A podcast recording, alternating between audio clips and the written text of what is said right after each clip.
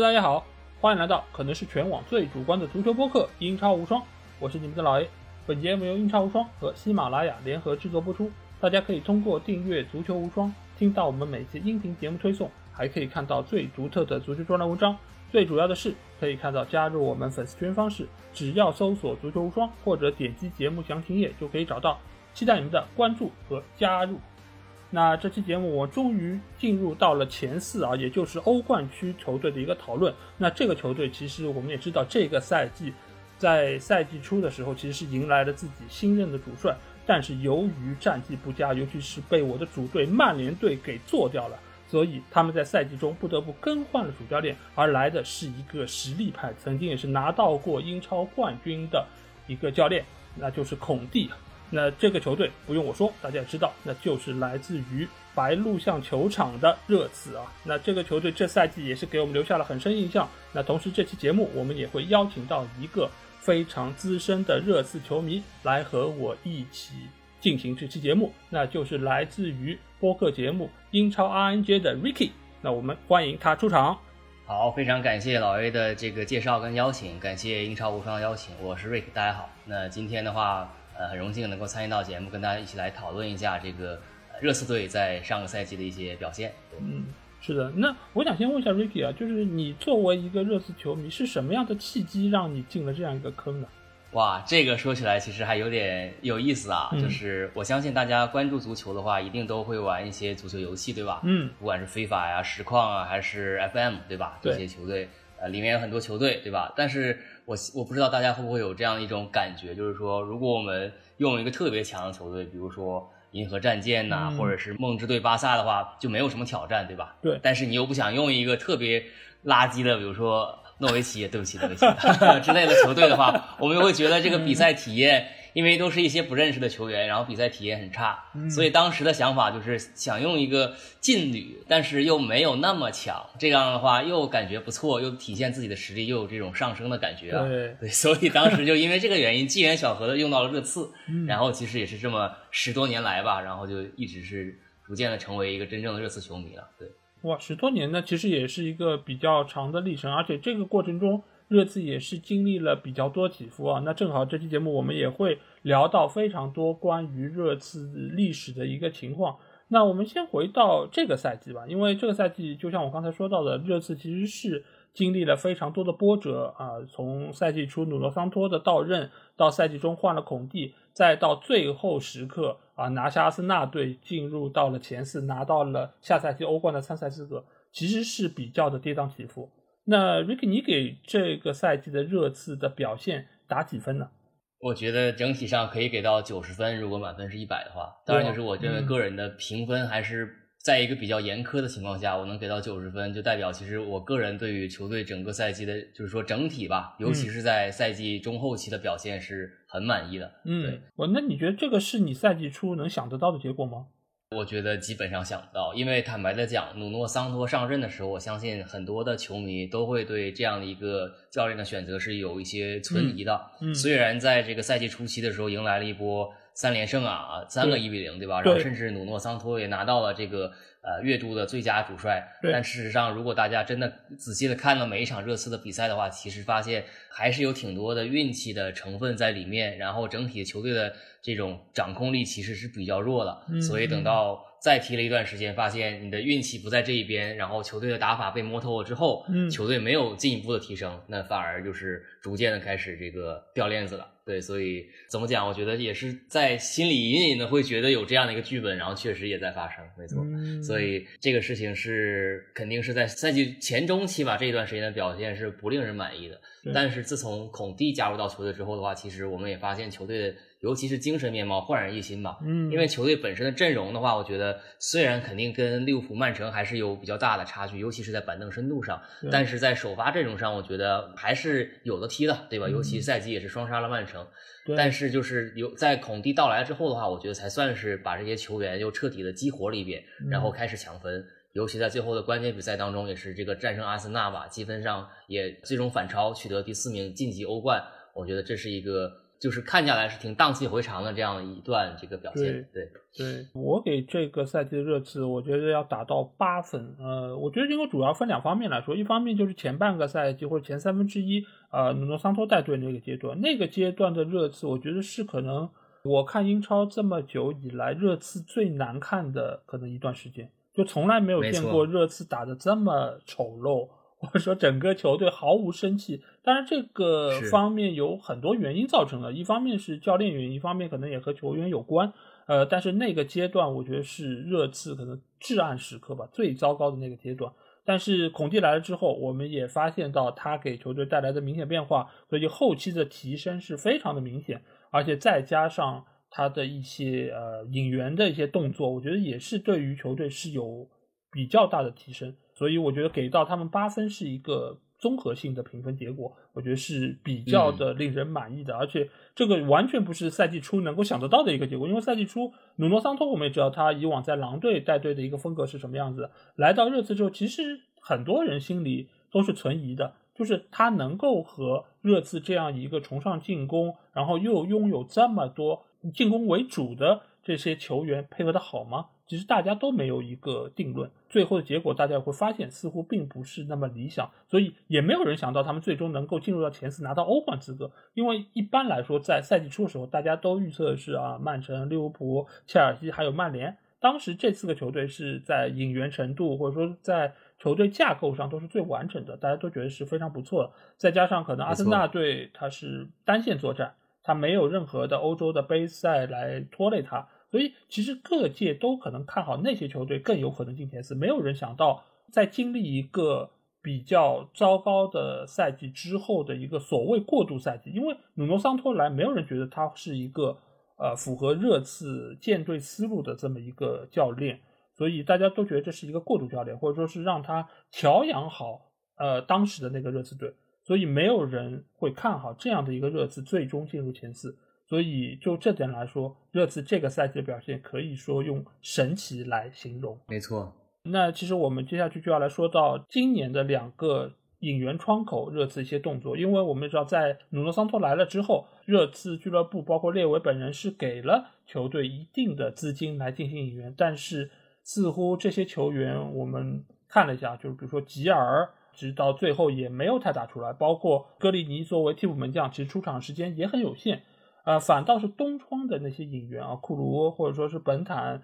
还有就是埃莫松等等这些球员的引入，是给到了球队一定的提升。那你觉得最终球队取得第四这样一个名次，和这些引援是不是有非常大的关系呢？我认为确实有非常大的关系。嗯，然后也非常同意这个刚刚提到的，就是说我们在上一个下窗的引援，其实只能说中规中矩吧。上一个下窗的话，其实是。从巴塞罗那引进了还没有在巴塞罗那踢过球的这个埃莫松嘛？对。然后包括跟塞维利亚通过拉梅拉交换又加钱换来的这个希望之星边锋希尔，然后刮了彩票刮了这个啊梅斯的萨尔，然后另外就还有一个是从这个亚特兰大租借强制买断的罗梅罗。对，这里面其实只有罗梅罗的表现，我认为我认为是非常符合，甚至是说这个是物超所值的这样一笔引援。因为罗梅罗其实是一个非常凶悍的一个上抢型的中卫，对，然后也非常年轻，现在才只有二十三岁，然后基本上是可以作为舰队的基石的。包括来到了英超之后的话，其实对英超的适应程度也是非常好的。嗯，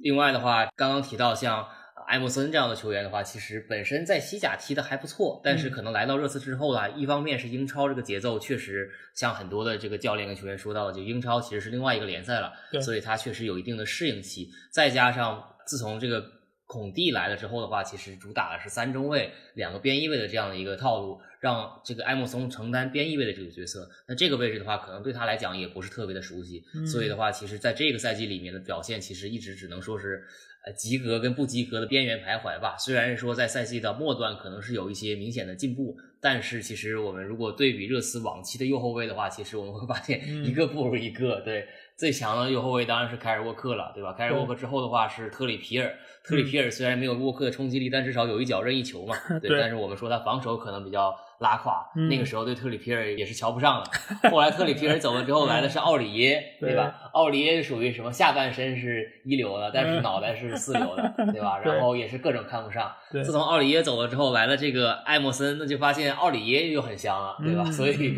热刺的右后卫其实是经历了这样的一个。一直在往下逐年的下滑的这样一个阶段是也是饱受诟病吧，对，所以就是说，在上一个夏窗里面的这样一个艾默森的演员呢，当然也是至少目前来看的话不是很成功，更不要说这个刚刚提到的希尔跟萨尔的话，我觉得就是两张大彩票了。目前来讲，我觉得也不能算是挂出来，尤其是对球队本身的贡献其实是呃几乎可以说是没有的。对，但是当然就是说，上个赛季的夏窗的话，我们不仅要看转入，还要看转出嘛。嗯，转出的话，其实是送走了这个呃福伊特。福伊特的话，目前在比利亚雷亚尔其实踢的是风生水起啊。是。对，这个小将其实他的整个的控球能力，我觉得在西甲来讲还是不错的。但是就是在英超的话，是因为比较粘球嘛，所以是比较容易被抢断的。嗯。然后就是这个功勋老将托比跟西索科这两位，这个也送走了，包括加萨尼加这个二门等等。所以就是说，上一个下窗的引援，总的来说，我觉得不是很成功。对，是买了一些人，但是真正有用的只有一位。但相比较而言的话，东窗反而是一个非常令人惊喜的这样一个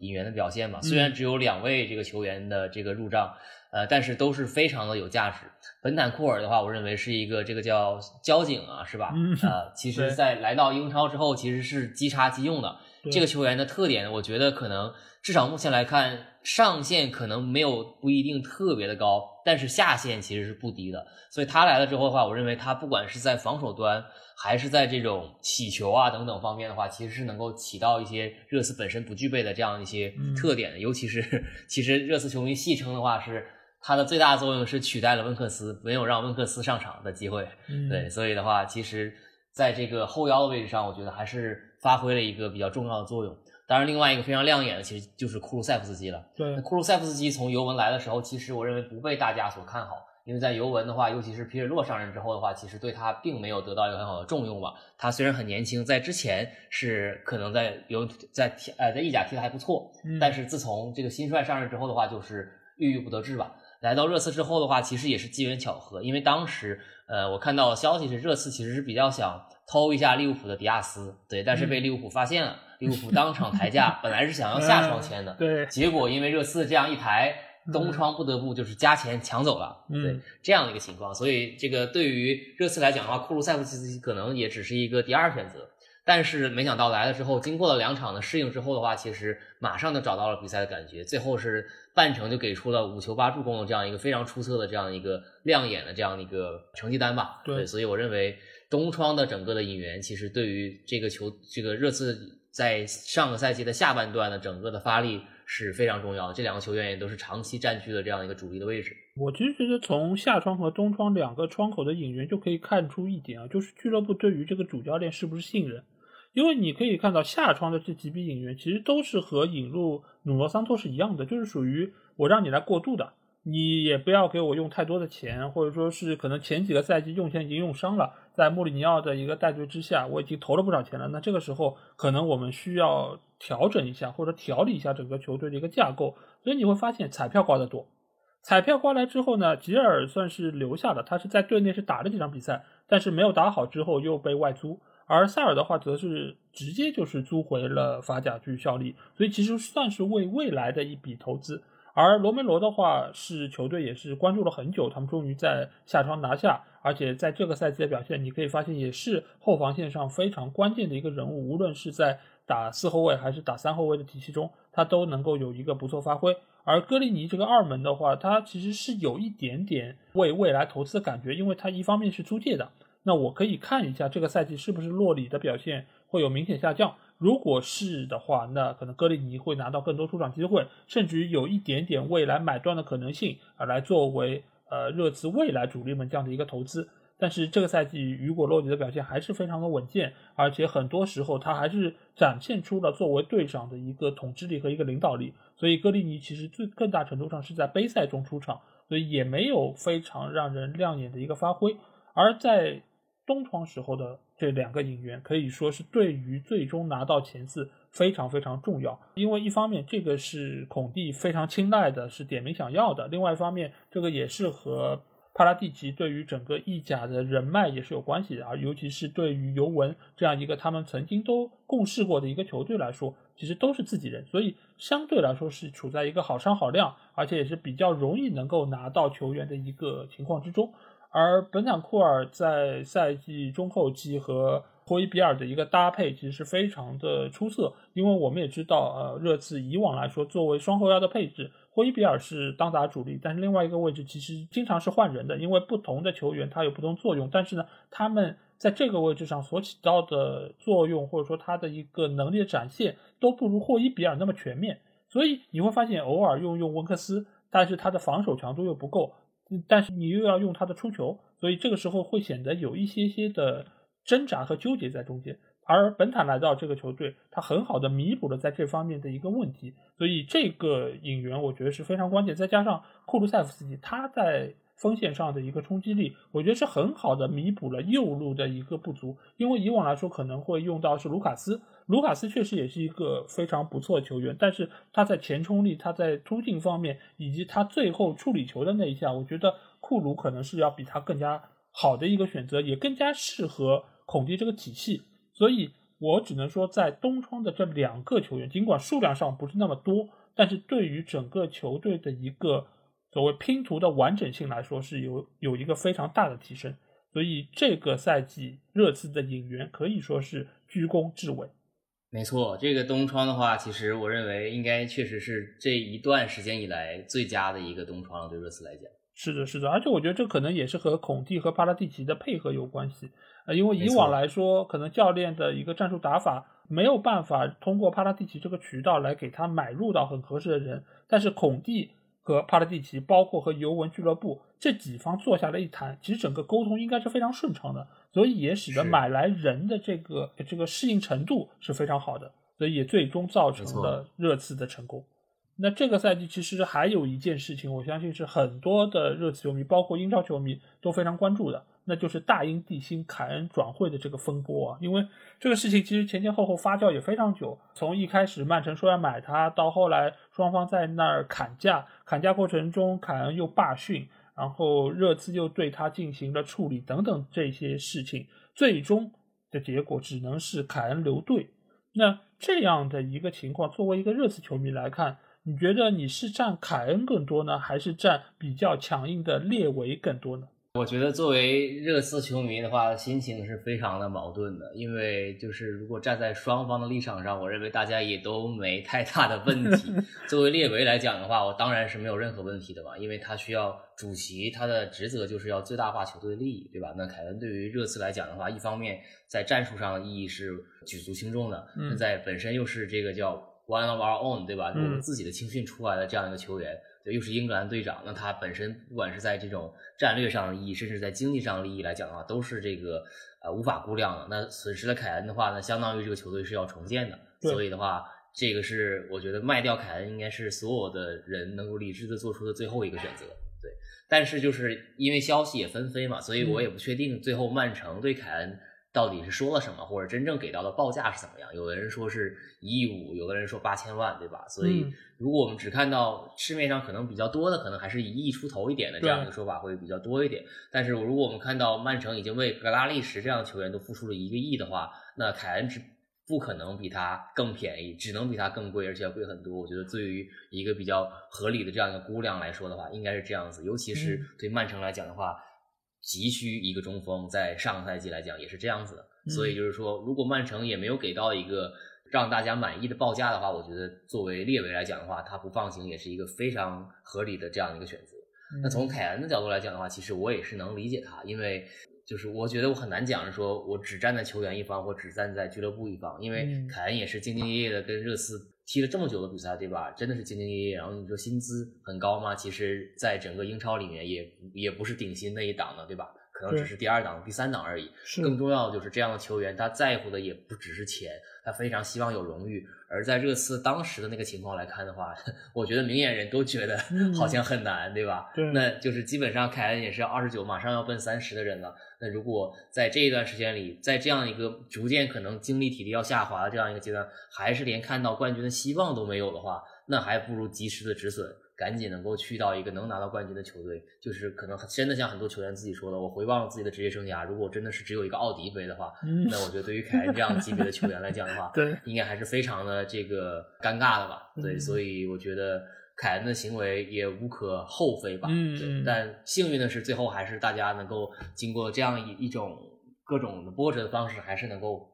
到目前为止还是取得了一个就是。很好的共识，对，我觉得这件事儿其实非常复杂，复杂在哪里呢？一方面是凯恩他当初是和热刺签了一个长约，这个约长到令人发指，我觉得没有任何一个大牌球星会签六年这样一个合约，而且当时的工资放在就是英超的整个大环境来看，并不是一个特别高的薪资。当然，我们知道列维是一个谈判高手，他也是一个压榨球员非常厉害的一个管理者。呃，所以呃，整个热刺俱乐部内部的一个薪资一直是被他压着非常的低，所以凯恩其实在一开始整个谈判的局面上以及筹码上都是不足的，所以他当时的一个希望就是曼城可以砸钱把他带走，但是曼城当时已经花了一亿去买格里利什，所以他已经没有那么多的钱再砸出可能说符合列维心意的一点六也好，一点八也好，甚至两亿这样的一个巨额的资金。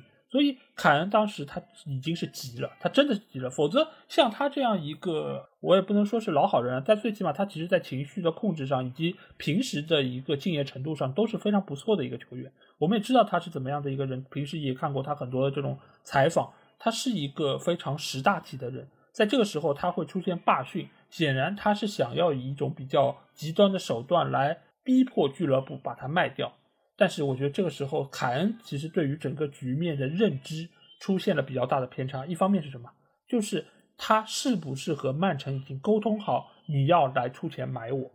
这个事儿，我觉得在以往的热刺其实也经历过，比如说莫德里奇当时离队的时候，他也是有过罢训的这种情况。但是当时皇马很快就出了钱，把他从白鹿巷带走了，所以这一切就是很顺理成章。而凯恩现在这个局面就是。你的下家并没有做好准备，或者说双方其实在这个上面没有达成一个共识，他就贸然的采取了一个霸权手段，相当于是把自己供出去了。但是呢，又发现没有人来接你啊，那这个时候尴尬了。俱乐部当时也知道他是在谈判中处在更有利的一个局面之中，所以他可以对于凯恩在纪律程度上进行一定的处罚，而且他也可以同时给曼城施加更大压力，就是说你要把他带走，一定要给足够的钱。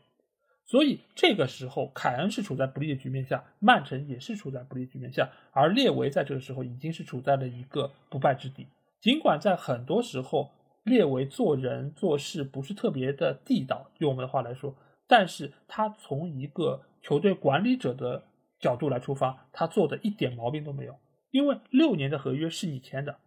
你离合约到期还有三年时间，那我自然可以拿你卖一个高价。而对手只要给不到我的心理价位，我就可以选择不卖。你再怒，你再跳，你再急，你也得听我的。在这个球队，我说了算。所以凯恩最后他不得不留队，尽管内心是充满了愤恨，但是我觉得也是对于他来说不得不面对的一个局面。所以这个事儿，我们再放到现在的这个环境来说，就像我的母队最近也有一个人，对吧？突然之间也就不来训练了。突然之间也就不跟着球队出去季前热身了啊，也要想要转会了。但是纵观整个市面上，好像能够接受他的球队现在是一个一个在变少，从拜仁到巴萨到切尔西，都说好像不想引入他。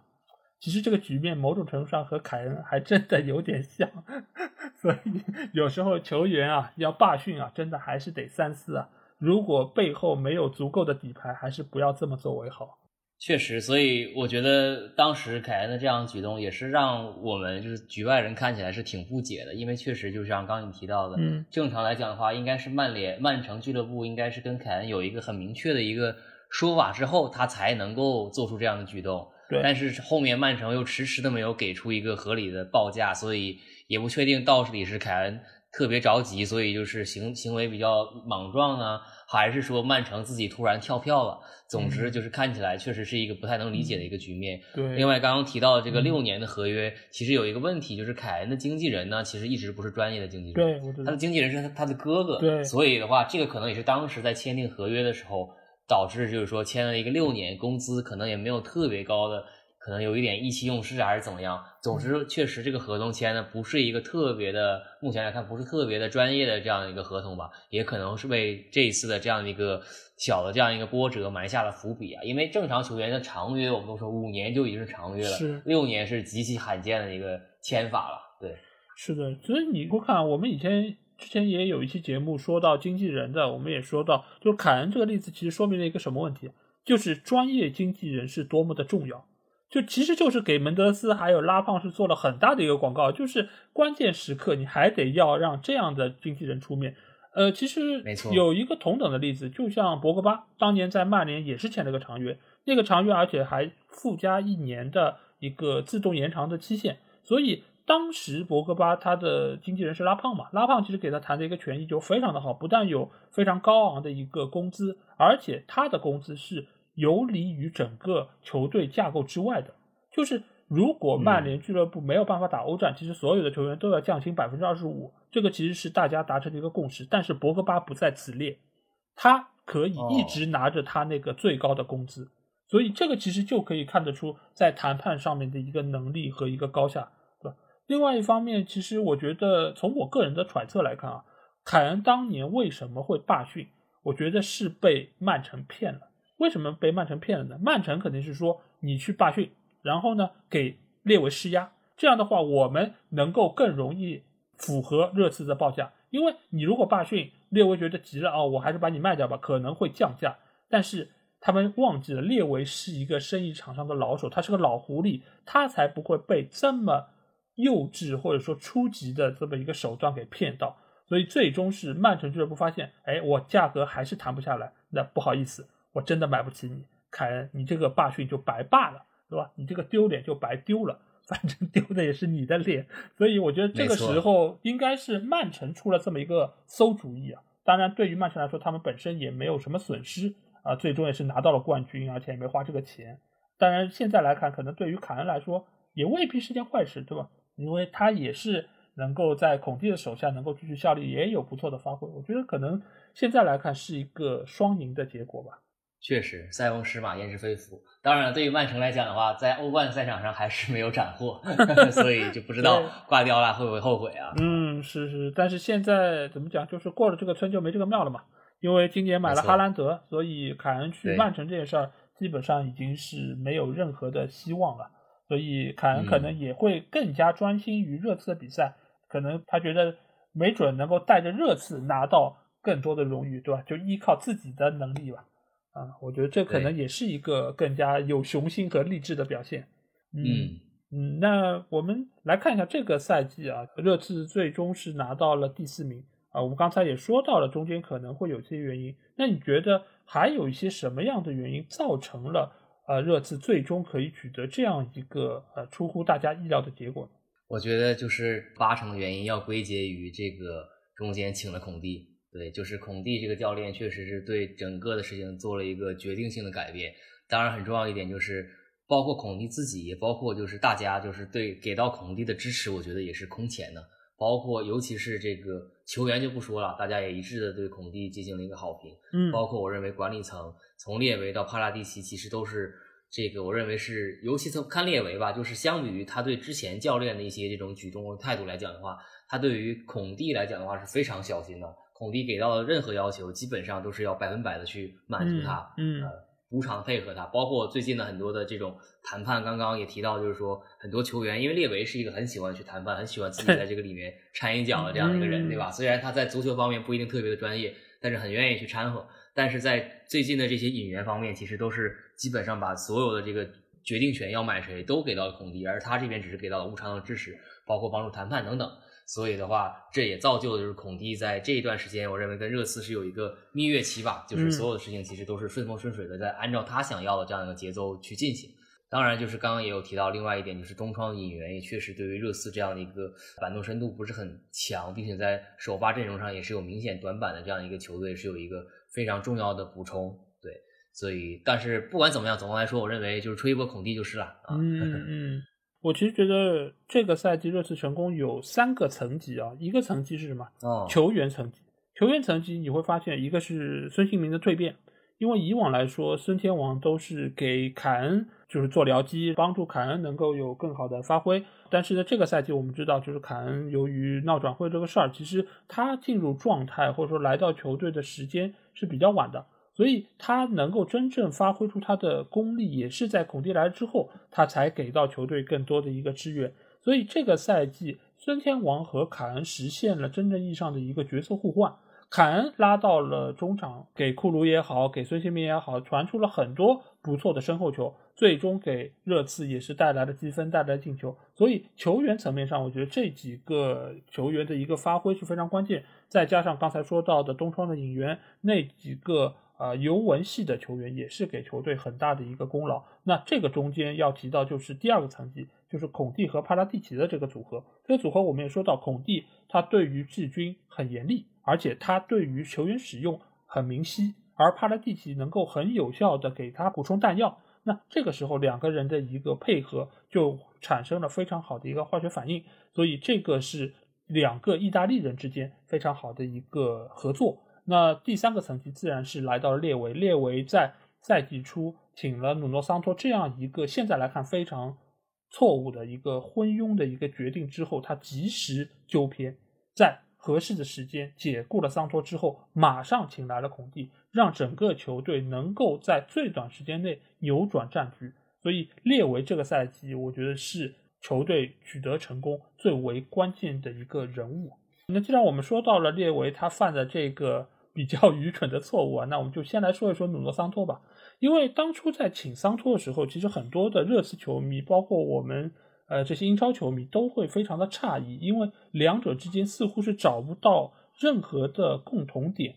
那我想问一下，就是你觉得为什么列维会请这样一个和热刺风格完全不搭的教练来呢？我觉得这个可能不算是一个昏招，说不定更多的算是一个当时没有办法的选择，因为。呃，首先，热刺这个球队，它其实强调的是一种进攻的这样的一个打法，嗯，所以这个其实反而是这个球队本身的这样一个文化跟立身之本。但是我们也发现，其实努诺这个教练本身就不是特别的呃符合这样的一个情况。那如果我们回看当时这个夏窗选帅的时候，其实也是经历了很多风波，就是也有非常多的这样的一些主帅，就是所谓的进入到了这样一个绯闻的这样一个。呃，里面列表里面去，对吧？包括这个滕哈格呀，嗯，包括波切蒂诺呀，包括等等很多的这样的一线、二线的教练，但是最后来的是努诺桑托。我认为就是当时热刺本身也处在一个可能是不确定性比较大的这样一个时间段，所以很多的这个比较优秀的教练也可能持一个怀疑的态度。另外的话，就是热刺本身比较看好的几个教练，包括这个请回波切蒂诺，我认为也是不是一个。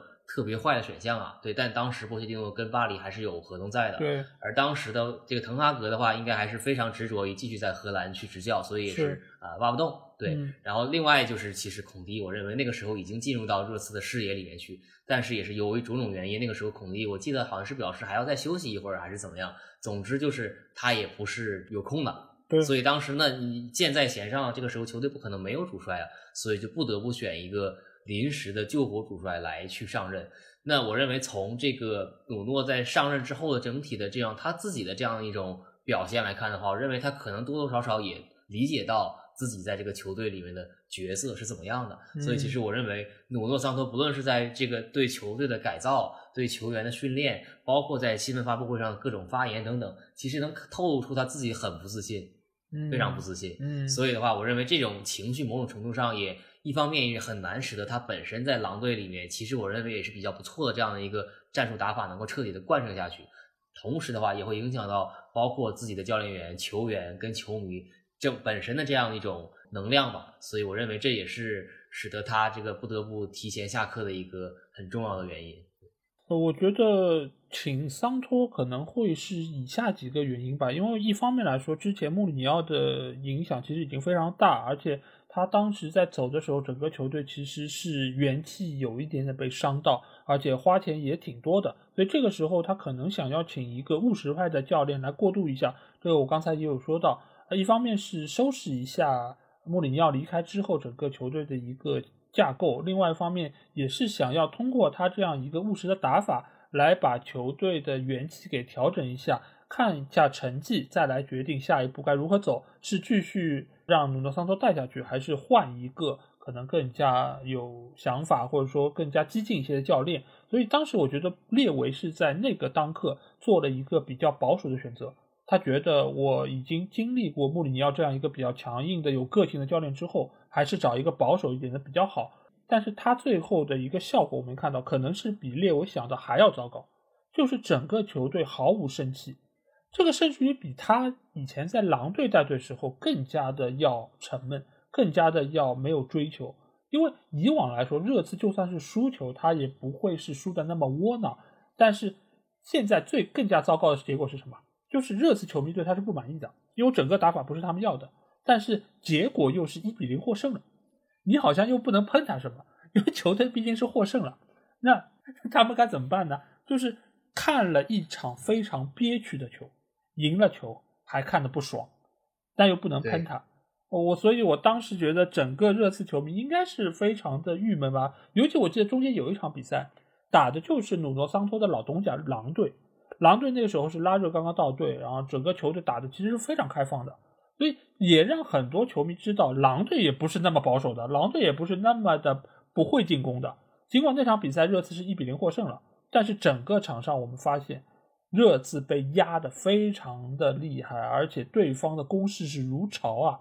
还好他们的锋线是把握机会能力极差的阿德马特奥雷，否则的话，热刺那场比赛输两个三个球也非常正常。没错，所以那场比赛之后，我相信很多的热刺球迷都在骂，赢球之后骂教练的，这个其实是挺少见的。但是那个时候，热刺球迷我觉得已经是有点忍无可忍了。我觉得还可以从一些地方能看到一些多安尼啊，就是其实努诺桑托带狼队的成绩其实还是挺不错的，在狼队里面也建立了自己的打法。但是我们也要发现，他在狼队里其实他主打的也是三中卫的体系，对，这个也是他本身的这样的一个最擅长的这样一个核心打法。但是他来到热刺之后，其实我们发现，在他下课之前一直打的都还是四二三一，就还是四后卫。对，所以就是说，为什么会这样子呢？是说努诺有一个新的套路吗？还是说努诺要适应这个球队本身的打法呢？我认为都不是，可能还是他本身的这种自己的自信心不足，或者说他对球队本身的这种能获得的权限就没有很完全。所以说不定那个时候可能还是列维在后面指挥，然后努诺只是前面的一个傀儡在帮他去操作而已。但是后面可能列维发现自己搞还是搞不定，所以 赶紧再怎么办，对吧？所以就是说，我们发现那个打法很别扭，不管对球员来讲别扭，对教练员自己也很别扭。努诺桑托对于这个四后卫的打法，他其实可能至少我我们说在热刺的这段时间里面，并没有体现出他对这个这一套这个思路的一些理解吧，所以也造成了就是说，我们发现很多时候可能是。赢了，但狗赢了，还有很多时候也是输了，所以整个场面，但是都是一如既往难看的这样的一个情况，并且也没有能看到有任何的这样的一个改善的这样的一个空间，所以这个是让人非常绝望的。对对，因为我觉得就是桑托他这样的一个情况，就是一个中下游教练来到豪门之后的一个必然的结果啊。为什么？因为你首先你没有在豪门证明过自己，所以你来到豪门之后做的第一件事是什么？一定要确保球队获胜。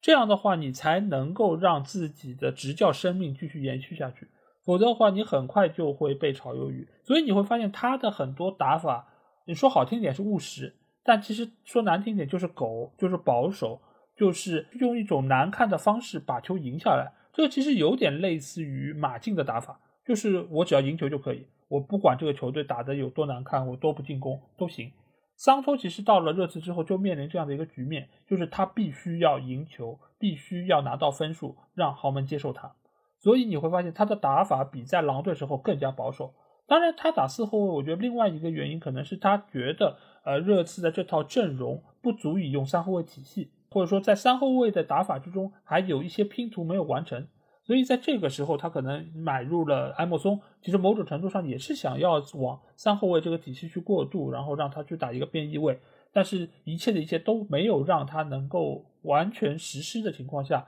他的结果就已经造就了他被炒了鱿鱼。再加上，我觉得还有一个问题不容忽视的，就是当时的凯恩完全不在状态，而凯恩这样一个角色放在热刺队内又是属于什么？就是必须要上场，大英帝星。你怎么可以不出现在场上呢？以往的孙凯连线又是这么的厉害，你又怎么可以让他坐在替补席上？所以他只能使用凯恩。但是凯恩当时状态我们知道，第一是没有参加提前训练，所以他的整个身体状态，包括体能状况，都是不足以支撑他打满全场的。而且他整个的脚感，包括心态，其实都是有很大的问题。所以你派这样的一个凯恩在场上，你觉得真的对于球队是有帮助的吗？真的是对于他贯彻教练的执教理念是有帮助的吗？所以这些因素的一个叠加之下，使得整个热刺的一个战斗力都受到了很大的一个影响，尤其是在进攻方面。我们一直说努诺桑托很狗，他非常保守。那某种程度上，其实就是他的打法很保守，再加上进球进不了。而进球进不了，我们也看到凯恩其实是非常大的一个因素。所以整个局面其实本身对于桑托来说就不太友好，而且他其实以往带这些球员很少有大牌。所以他到了这个球队里面，很容易造成就是很多球员不满他，而且当时我们知道队内还有几个所谓的那种，你也不能叫球霸吧，但是在球队内部是有些话语权的，比如德拉阿里，呃，比如说凯恩，这些人其实他们都是有自己的想法，而且他们也有自己一些诉求，而努诺桑托对于如何平衡好这些的关系，我觉得也是有比较大的一个缺陷，再加上他初来乍到，整个俱乐部对于他的信任。其实也是很有限的，所以整个这些问题的叠加之下，啊，热刺的一个成绩就不断的在往下走，以至于在对上另外一个呃比较糟糕的球队曼联队的时候，被零比三速败啊。那场比赛我觉得也也非常多人说，就是努诺桑托和所下的下课之战，就谁输了这场比赛，谁就有可能下课。而那场比赛我们也知道，真的就是努诺桑托的下课之战。之后很快就请来了孔蒂带队，那你觉得孔蒂带队之后给球队最大的一个变化是什么呢？对，我觉得这里面真的要感谢一下曼联老铁啊，因为我相信当时两个球队的球迷都对于自己的球队表现不满意，嗯，可能都希望自己的教练下课，嗯，下课之后的话，请谁的话，其实可能都是要请孔蒂，对，至少传言是这样子，是的，然后所以就是塞翁失马焉知非福嘛，是吧？我们用三分换来了一个。很好的主教练，我觉得 这波确实不亏。嗯，对。那说回孔蒂啊，那孔蒂来了之后的话，确实是给热刺带来了巨大的变化。首先的话，我认为就是孔蒂本身的这个自己在以往的执教履历的话，尤其是说在单线作战吧，啊，在联赛作战的这样一个执教履历是非常的过硬的，绝对是这个一流的主教练之一，在英超、意甲等都拿过这个联赛的冠军，对，包括切尔西等等。所以就是说。这方面的话是肯定能够压得住这些从来没有拿过这个联赛冠军的这些热刺球员的。然后另外的话就是孔蒂本身的话，他的性格呢也是非常强势的，对对训练各方面要求呢是非常高的。对这个其实也是跟努诺桑托相比的话是形成了一个非常鲜明的对比。我们发现其实热刺本身在这个努诺桑托带队的时候，整个的呃全队的跑动啊，这个其实我认为也是一个多少衡量球队的这样一个活力的这样一个指标，其实是排在联赛倒数第一的。这个其实对热刺这样球队来讲是非常不能接受的，因为热刺长期在波切蒂诺的这样一个熏陶下的话，一直在跑动都是跑不是第一也是前几位这样的一个位置。热刺也是非常的善于利用自己的这样一个呃不惜体力的跑动来去获得机会、逼抢等等的这样的一个球队。呃，但是在努诺桑托上任之后的话，这次整个球队你看到确实是没有什么精气神的。那这一点的话，其实对球队本身呢，不管是说战斗力来讲，还是说真正最后的整个转化的进球来讲的话，都是一个非常大的伤害。但是自从孔蒂上任之后的话，球队就是迅速的一改了当时的这样的没有精气神的这样的一个呃状态吧，然后迅速的也恢复了这种高强度的跑动，也在很短的时间里面又重新回到了联赛跑动第一的这样的位置上。我认为跟孔蒂本身的这样一个对训练的、对球员的要求，呃，以及他给球员们灌输的这样的一种战斗的精神是息息相关的。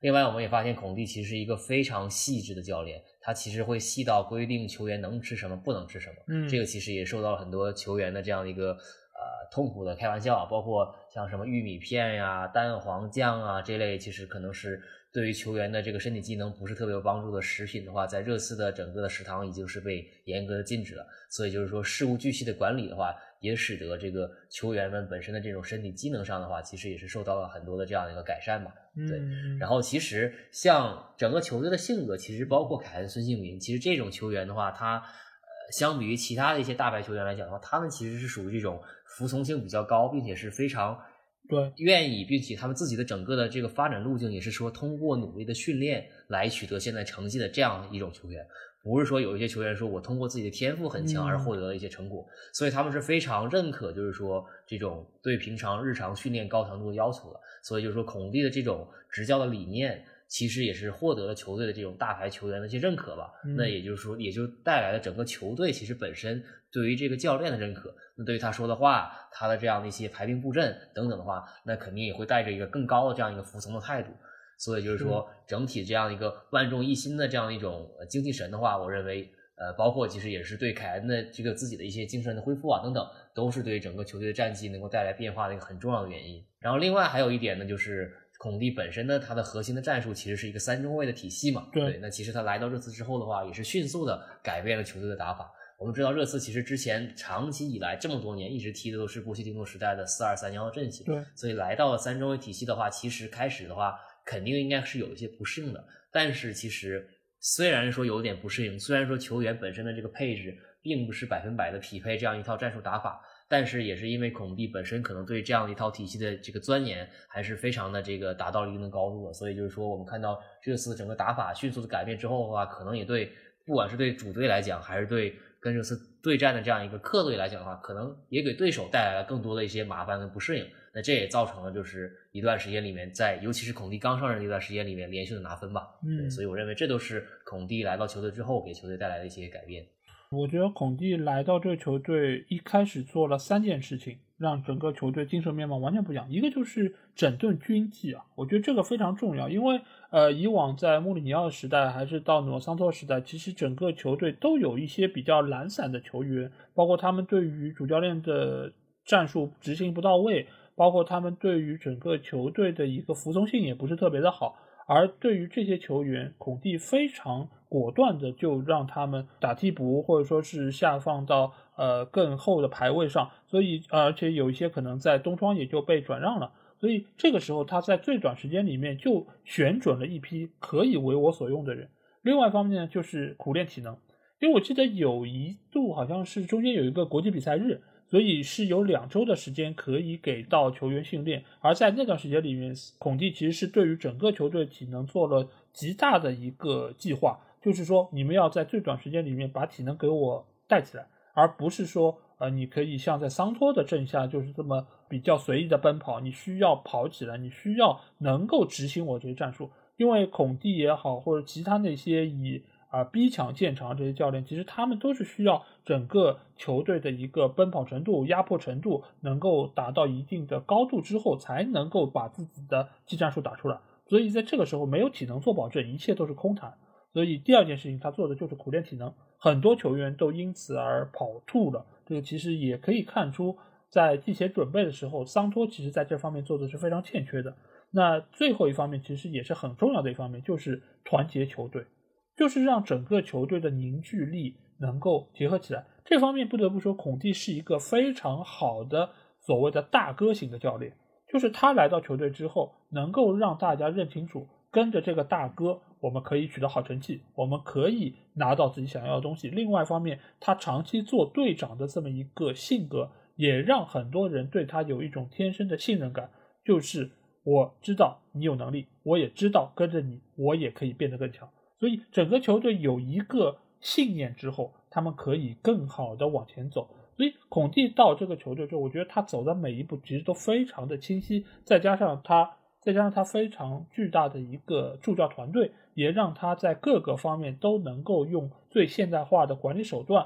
对于球队来进行掌控，对于球队来进行改善。另外一方面，我们也知道孔蒂是一个非常务实的教练。他在这个时候发现球队可能在欧协杯已经没有再往前走的可能性或者说意义的时候，他果断就放弃了这个杯赛。他觉得我与其在那种杯上去浪费时间、浪费体能，不如专心在本国联赛、专心在本国的这些杯赛里面，我来磨练我的阵容，我来提高我的成绩。这样的话，如果我在联赛里面最终拿到一个好成绩，也没有人会怪罪我说欧协杯我小组赛就被淘汰了。呃，没有人会来说这个事儿，而且更大程度上可能会把这个锅怪在努诺桑托的头上，而不是我孔蒂的头上。所以他其实，在很多事情上的思路是非常清晰的。他知道抓大放小，他知道什么是目前的主要矛盾。所以这也是他能够在最短时间里面让球队走出低谷非常重要的一点。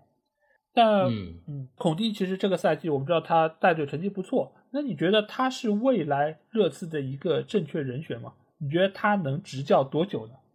我觉得这个可能也要看我们的时间跨度。我认为在未来的两三个赛季左右吧，我认为孔蒂肯定是非常正确的人选。那像刚刚也有提到，就是说孔蒂目前经过了大半个赛季的调教，其实所有的事情都是基本上都是非常理想的，按照这个预定的轨道在运行。不管是说球队的战绩也好。是否进欧冠也好，就财务上的这样的一些收入也好，包括球员的这样的一些补充，包括球队的整个技战术打法的这样一个适应也好，其实都是逐渐在上一个轨道。所以正常来讲的话，下一个赛季或者说下下一个赛季，应该是可以迅速能够去有一些收获产出的这样的一个赛季。所以我认为，至少未来的两个赛季应该会是一个非常重要的，呃，坚定不移的要支持孔蒂的这样一个状态。但是的话，我们也不得不发现，就是说孔蒂他在以往的执教的经历里面的话，他并不是一个很长期主义的这样的一个教练。至少是以往的经历里面，都是说他带的那个球队本身的底子是不错的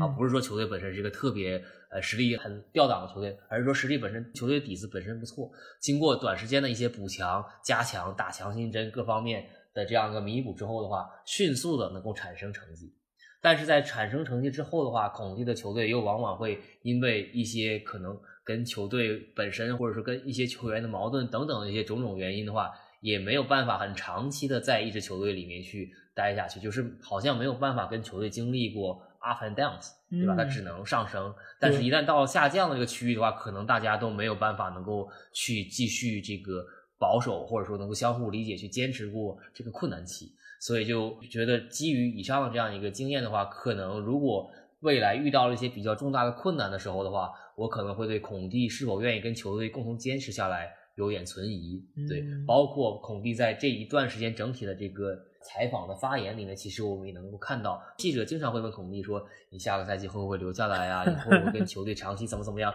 孔蒂的回答都是非常官方，就说我跟球队有合同，我认为现在很不错，但是他从来不会说我未来会怎么怎么样，只会说我在合同内会怎么怎么样。包括其实，甚至说在整个的这一个下窗，就是说还没有特别多引援到位的时候，孔蒂本身其实都没有对自己在下赛季是否执教热刺给出一个特别明确的回复。这个事情其实是，虽然我们都认为啊，基本上不太可能吧，这个支持也很好啊，然后上个赛季也踢得不错，如果这个时候放弃的话，是不是有点太荒谬了？嗯，但是我认为孔蒂自己心里可能不排除说，如果这个赛季下窗给到的支持不够的话，他可能都不会下赛季执教的这样一个可能性。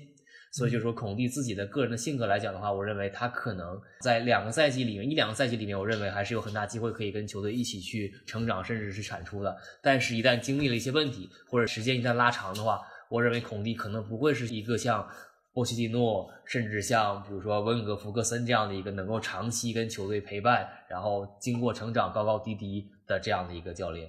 我觉得孔蒂是一个相当优秀的教练，这个从他的执教能力以及他对于球员的调教上来说都能够看得出来。但是我觉得另外一方面，他和以往那些教练最大区别是什么？他是一个更加现代化教练，就是他会给俱乐部提要求，你如果能满足我的要求，那我可以继续带，我也会贡献出我的能力。但是你如果没有办法给我提供足够的金钱或者信任，那我可能说走就走。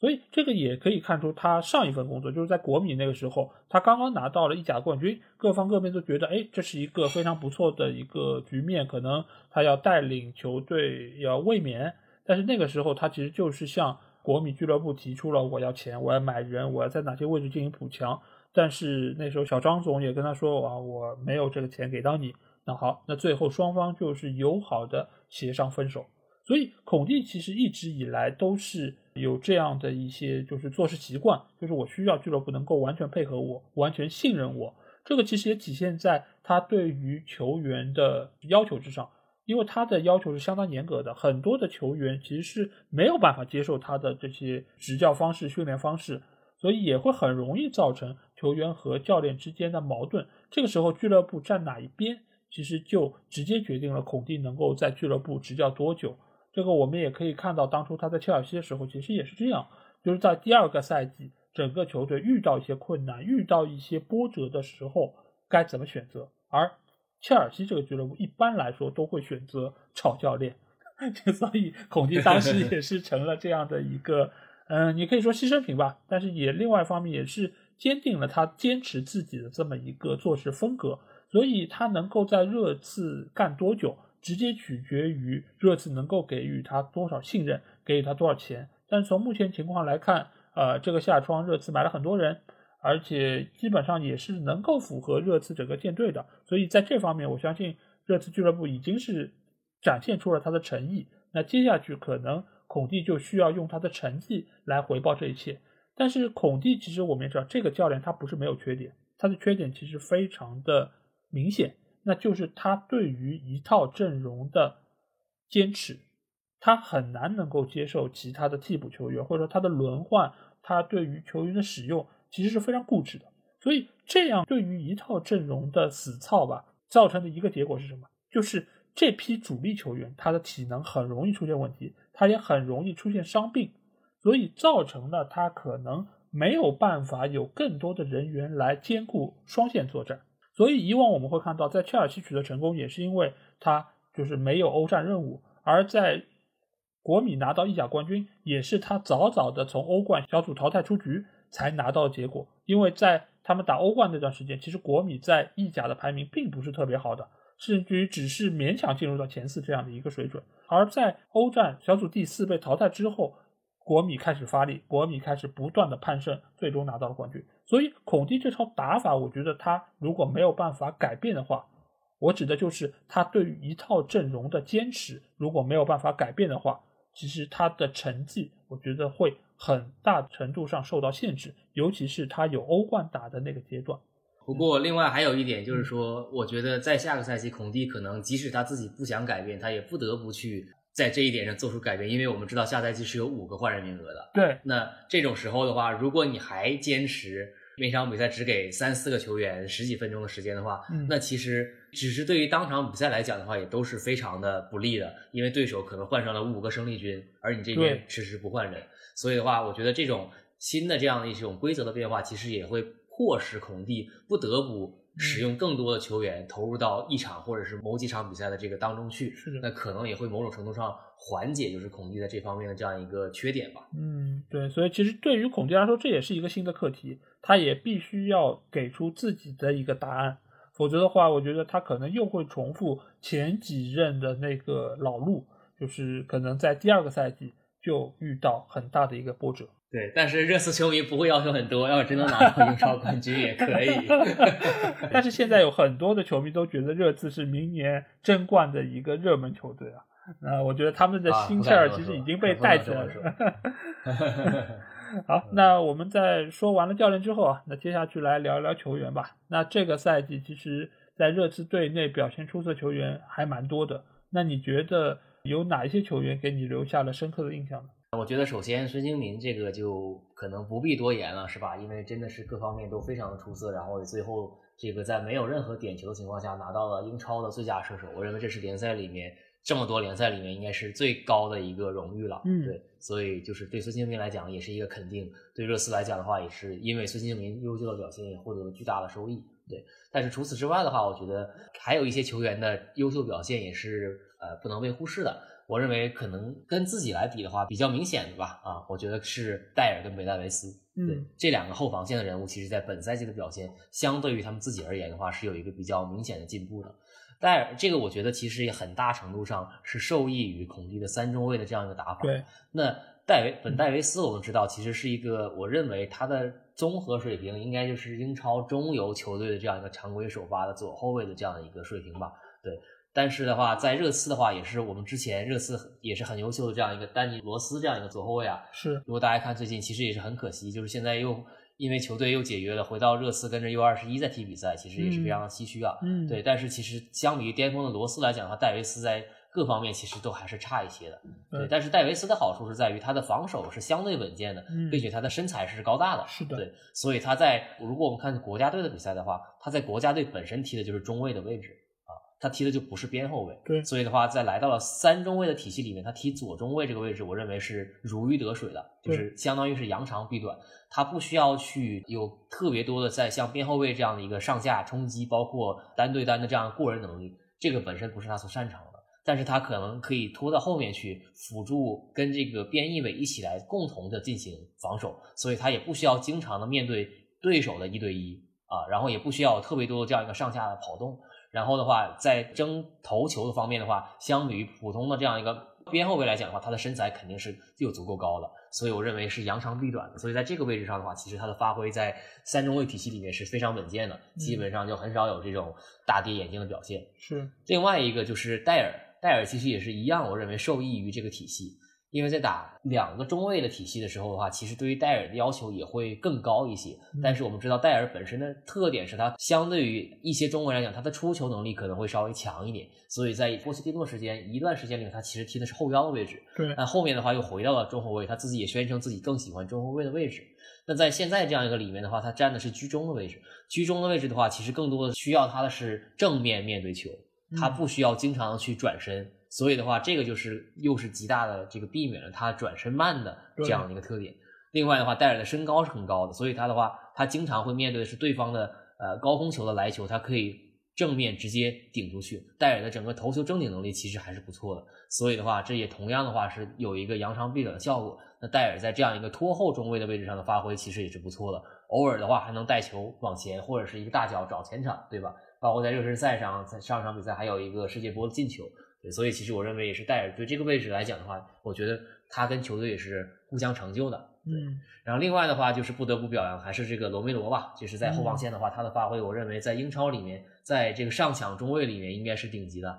基本上我们看到任何的球员在他身上都占不到便宜，他的出脚不仅凶狠，而且非常的准确，所以基本上在他上场之后，很少有球员能够球跟人一起过去。对，要不然的话就是球过去人过不去。总之的话，一定会把这个。进攻给你打断下来，所以的话，我认为罗梅罗这样一个球员在上个赛季的表现一直是非常的高光并且稳定的，所以就是我认为热刺的这条中卫组合吧，应该是一个相对于本身我们对他期望来讲的话，是一个更出色的表现。对，我觉得这几个后防线上球员，其实他们能够展现出不一样的水准，我觉得最最主要的原因还是在于孔蒂这套打法。因为整个打法是把整个后防线上这些球员的个人能力都发挥出来了。因为原先的话，你想本代打到左边后卫，其实他的优势没有办法能够发挥，而且他的劣势被极大的放大。再加上戴尔的话，其实他在热刺队内也非常久了，一直以来都会被当成是一个全能的球员。他在后腰也能打，在中卫也能打，他能够补到任何位置。但是其实你会发现在不同的位置，他的表现是不同的，而且他很大程度上都会以往被拿出来鞭尸，或者说他啊什么转身慢，或者说他的可能在防守动作上有些冒失等等这些评价都会出来。但是在现在来说，整个三中卫的打法，再加上孔蒂很好的一个调教，使得这几个球员马上都打出了自己该有的水准。尤其是本代，我觉得本代真的是通过这个体系受益最多的球员，就是他的身体马上被利用了起来。再加上他很好的防守能力，也可以在中卫的这个位置上得到更大程度的发挥。再加上他不需要再去有更大程度有那些就是依靠他速度这方面的一个要求，所以本代是最好的一个人选。罗梅罗我觉得是这个赛季融入球队最出色的球员之一，因为他在后防线上你会发现，不但他的上抢非常的果断，而且有他在前球场上有那种狠劲儿。你从他的这个面部表情，包括他很多的动作，你会发现他很果断，而且没错，他很拼，很凶，所以给到对方进攻球员这个震慑就非常的大。尽管他到队时间不长，只有一年时间，但是他所展现出来的个人的一个能力，我觉得已经是得到了热刺从上到下的一个认可。而且他在这个位置上，我觉得是一个稳稳的主力位置。另外来说，我觉得这个赛季给我印象最深的，当然孙兴民不必说。呃，亚洲最出色的代表，那我觉得在热刺队内，我不得不说一说的还是凯恩，因为凯恩尽管在上半赛季他表现的非常的一般，甚至于是很糟糕，这么多年来最糟糕的凯恩可能就是今年的上半年，因为那个时候他确实是不管是身体上还是心理上都没有做好比赛的准备，但是我觉得也是孔蒂的到来之后，让他认准了说啊，我跟着孔蒂打比赛。没准可以获得自己想要的东西。既然这个赛季没法走，那我不如好好打出自己的身价。所以在这个时候，凯恩在下半赛季的表现直接决定了热刺能够拿到这么多进球，因为他不但有自己非常好的一个做球的能力，而且他也有非常不错的一个视野，他的很多长传非常的准确。所以这个其实给到孙兴民进球非常大的保证，孙天王拿球非常的舒服，很容易能够面对对方门将单刀的机会，而他的把握机会能力又是整个英超联盟最强的，所以你会发现，只要凯恩拉出来，然后一个背身之后长传调过去，孙兴民快速插上，马上就能取得进球。另外一边的库卢塞夫斯基也是如此，所以到了中后段的时候，整个热刺这套打法非常的纯熟，也让。凯恩也是慢慢收获了自信，尽管凯恩最后他的进球数仍然不是那么理想，相比于他以往来说，但是他的助攻数非常的多，他在整个参与进球的一个表现，其实也是回到了他最巅峰的状态。只是孙凯连线换了一个方向，以前是孙给凯，现在是凯恩传给孙兴慜，所以这个赛季这几个球员的表现都非常好。当然。中场线的霍伊比尔仍然是非常的关键啊，任劳任怨，上下翻飞，每场比赛都是非常凶悍的一个表现。所以这些球员都是这个赛季热刺能够取得成功非常重要的一个保证。那既然有表现不错球员，肯定也有些表现让人比较失望的。那 Ricky，你觉得谁的表现让你觉得没有达到你的预期呢？我觉得还蛮多的，这里面像这个恩东贝莱、洛塞尔索，包括阿里，可能就不多说了，因为就基本上这个踢了半个赛季之后就租借或者是转会出去了嘛。对，当然这些球员肯定是非常的让人失望的啊。但是在整个踢满了全整个赛季比赛的球员当中，我认为最令人失望的可能是雷吉隆。嗯，因为其实雷吉隆来到热刺的时候，我认为热刺对他是抱有比较大的希望，当时也是一个。三千万欧元的这样一个身价，其实，在左后卫来讲的话是蛮高的这样一个身价加盟。当时还是顶着这个西甲最佳左后卫的这样一个 是身份来的。对，当时在上一个赛季在西甲是踢得蛮不错的。然后，其实来到热刺之后的话，这个球员的特点其实我觉得不是特别的西班牙，对他没有特别强的这个西班牙球员那种非常细腻的小技术，反而比较像。英国球员的这样的一个就是横冲直撞的这种，然后非常有这种气势的这样的一个球员吧，对。但是的话，就是尤其是换到这样一个三中卫边翼卫体系之后的话，其实我认为对雷吉隆自己本身的这样一个伤害吧，或者说不适应的话，还是非常大的。就是他踢到这个位置其实是蛮别扭的啊。然后一直以来的话，其实在本赛季都没有很好的。发挥他的身价，甚至还不如刚加入热刺那段时间踢得得心应手。再加上本赛季又是有伤伤停停、伤伤停停，打的比赛次数也不是很多，所以其实导致热刺的左边翼位这个位置上一直来说都是一个坑，对吧？雷吉隆跟塞塞尼蒙本身就是两个人，你伤完我伤，我伤完他伤。后面反倒是本身打右翼位出身的多赫蒂打到了左翼位的位置上，反而还发挥的不错。所以其实这也是非常的一个让人哭笑不得的这样的一个场面嘛。所以尤其是对于孔蒂的这套三中卫体系来讲的话，边翼位是一个阵眼是非常重要的，能上能下的一个创造机会爆点的这样的角色。但反而这里面是热刺这套阵容里面最大的短板。那我认为，如果本身热刺是有优秀的边翼位在阵中的话，那可能整个球队的这种排名甚至能够这个更进一步吧。然后另外一个呢，可能也是埃莫森吧。对，就是这个刚刚也提到，就是我认为本身买他的时候，可能本身也是定位的是一个右后卫的这样的一个身份来的。但谁曾想来了之后没踢几天，对吧？突然换了拱替，换成了三中卫跟边翼位的打法。那埃文森作为这个右后卫的这样的一个第一人选的话，那肯定首先就要打这个位置，对吧？那他刚打这个位置的时候，其实也是很长一段时间，其实是发挥的非常不出色的，尤其是在进攻端，这个传球的准确度是非常的差，然后跟这个其他球员的配合的默契程度也是非常的糟糕，所以基本上一踢到右路，基本上就是把球权拱手让人的这样一个表现，所以就是两路都不行，只能靠孙卡连线撑到这个赛季的后半段嘛，所以就是这个球员的整个的表现，我觉得。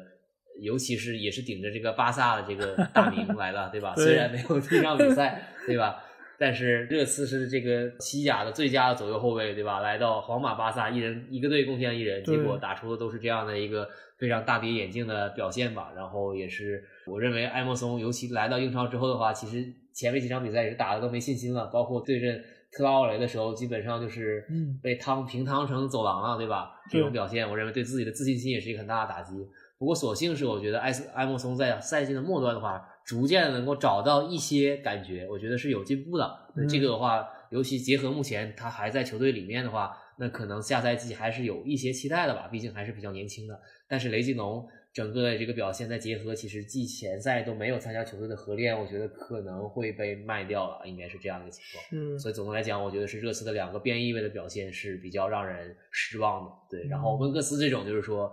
大家对他期待也不多了，所以就是说 也不能说表现失常了，我觉得就正常水平。我觉得这两个边翼位确实啊，一个皇马，一个巴萨，尤其是埃莫森刚来的时候，其实被吹得很狠啊，就是说他什么是天才啊，之前因为巴萨把他租出去，好像表现也不错。所以他其实各方对他期待很高，但是我们也说到英超是另外一个比赛，你来到这个联赛之中，他的很多的短板其实被放的非常大。一个是防守方面，他确实是没有办法能够给到球队很大的帮助，尽管。我们可以说，边翼位这个球员他不需要防守那么出色，或者说单对单能力那么强，但是像埃莫松这样的防守强度，确实是给到了自己的几个中卫非常大的压力啊。尤其他这一边，一般来说应该是罗梅罗会占的比较多，所以中后段你会发现罗梅罗给他呃擦了很多次屁股，包括就是需要用凶狠的铲抢来把这个球破坏出去，其实都是给到了防守很大的一个压力。不过好在他在中后段在进攻方面稍微是有点起色，发挥了他在啊突进包括速度上的优势，才稍微弥补了一点。而雷吉隆的话，确实是在这方面都没有办法和埃莫松相比，使得孔蒂后期用塞瑟尼翁。塞瑟尼翁这个球员也是非常有意思啊，因为在比较早年的时候，其实他也是被冠以什么。天才球员啊，或者说是潜力无限啊，这样的一些评语。但是你会发现，最后热刺把他买来之后，也是多次外租啊，包括去到富勒姆这些球队，包括去德甲好像也踢过一段时间，还是霍芬海姆。但是他的表现似乎也并没有那么的出挑，反倒是到了孔蒂这边，还给了他一些出场机会。但是其实塞塞尼翁也是同样的问题，他也是防守极差。但是呢，他在进攻方面似乎还是有一些可取之处，所以教练其实对他的使用也是比较的犹豫和挣扎。但是这个赛季孔蒂用了他的几场比赛，尤其是在进攻端，他还是发挥了一些作用的。所以这两个边翼位，我只能认为是孔蒂没有人可用了，那勉强用一下你们。但如果他能够买到更优秀的球员，我觉得他们未来可能都是要做替补，甚至要被球队卖掉的一个选择。而对于这个赛季，我比较失望的球员也是后防线的，就是达文斯·桑切斯。因为桑切斯这个球员当初买他的时候，这个价格是非常贵的，四千多万呢。那其实球队对于他的期待也是很高，一方面他年轻，另外一方面他其实身材也比较高大。但是你会发现在不同的教练手上啊，穆里尼奥到就是桑托，再到孔蒂，其实他的出场都相当有限，尤其到了后期，他基本已经拿不到位置。因为你很难看出他可以在三中卫里面挤掉任何一个球员啊，不只是他，连坦甘加后面都没有位置。所以这个球员，我觉得他一直以来给我们的印象就是他好像都是一个传统意义上替补球员，但是他又身价很高，而且他的身体素质某种程度上其实是不错的，是一个不错的中卫的苗子。但是他在这个球队里面似乎已经一来没有信心。二来也找不准自己的定位啊，所以我觉得他这个赛季仅有的几次出场，其实也是给大家留下了非常不好的印象，就是有些失位，再加上他的可能在转身盯人方面也不是那么出色，所以这个球员是我比较失望的一个人选。那这个赛季整个热刺队内表现最好的肯定是来自于韩国的孙兴民。但孙兴民其实我们也知道，他以往在德甲的表现，包括在刚刚到热刺之后，其实他的表现一直都是比较出色，但是没有人会想到今年他能够拿到金靴，尤其是在赛季刚开始的时候落后萨拉赫这么多，最后依靠自己的努力，再加上球队的一个整体提升，他一步一步的在进球数上开始追赶啊，再加上萨拉赫确实下半赛季比较拉垮，所以双向奔赴吧，就是两个人都在往不同的方向努力。最终他拿到了金靴，而且如果是刨去点球的话，他才是真正意义上的最佳射手。那 Ricky，你怎么来评价亚洲天王孙兴民在热刺这一步一步的努力，再加上他的一个进步呢？嗯，就是孙兴民能够最后拿到这个赛季的金靴，我感觉就是看着他这样一步步走来的话，作为一个一直关注他、这个支持他热刺球迷来讲的话，是特别开心的，尤其是在最后一场。比赛里面看到孙兴民最后，相当于我是真的是两个屏幕在看的。嗯，这边希望孙兴民多进点球，那边希望萨拉克 赶紧受伤下场。对不起利物浦的球迷啊。然后最后的话，其实我觉得就大家都满意吧，对吧？大家都满意，因为都拿到金靴了啊。然后大家都觉得自己的球员更好。对，那孙兴民其实的话，这个刚刚来到热刺的时候的话，我觉得他是前场。四人组吧，这个 desk 这个组合里面的其中的一个很重要的角色，但是逐渐的话，在热刺里面成为了这样的一个场上的核心。我觉得有好几个因素决定了这一点。首先的话是跟他自己本身的努力跟自律是分不开的。就大家如果了解孙兴民的话，也知道孙爸爸是一个非常的这个彪悍的这样一个私教啊，是吧？所以孙兴民自己也是当时也说过，什么小时候要颠一千个球才能怎么怎么样，经常有很多这样的一些训练的。刻苦残酷的这样一个训练方式，所以这个也是为孙兴民本身的这样一个良好的这样一个对球感的这样一个基础，包括双脚都不逆足的这样的一个能力的话，奠定了一个非常好的这样的一个坚实的基础。他自己的话也是能够在这样长期的这样一个刻苦的训练当中能够坚持下来。我认为跟这一点他的努力跟自律都是分不开的。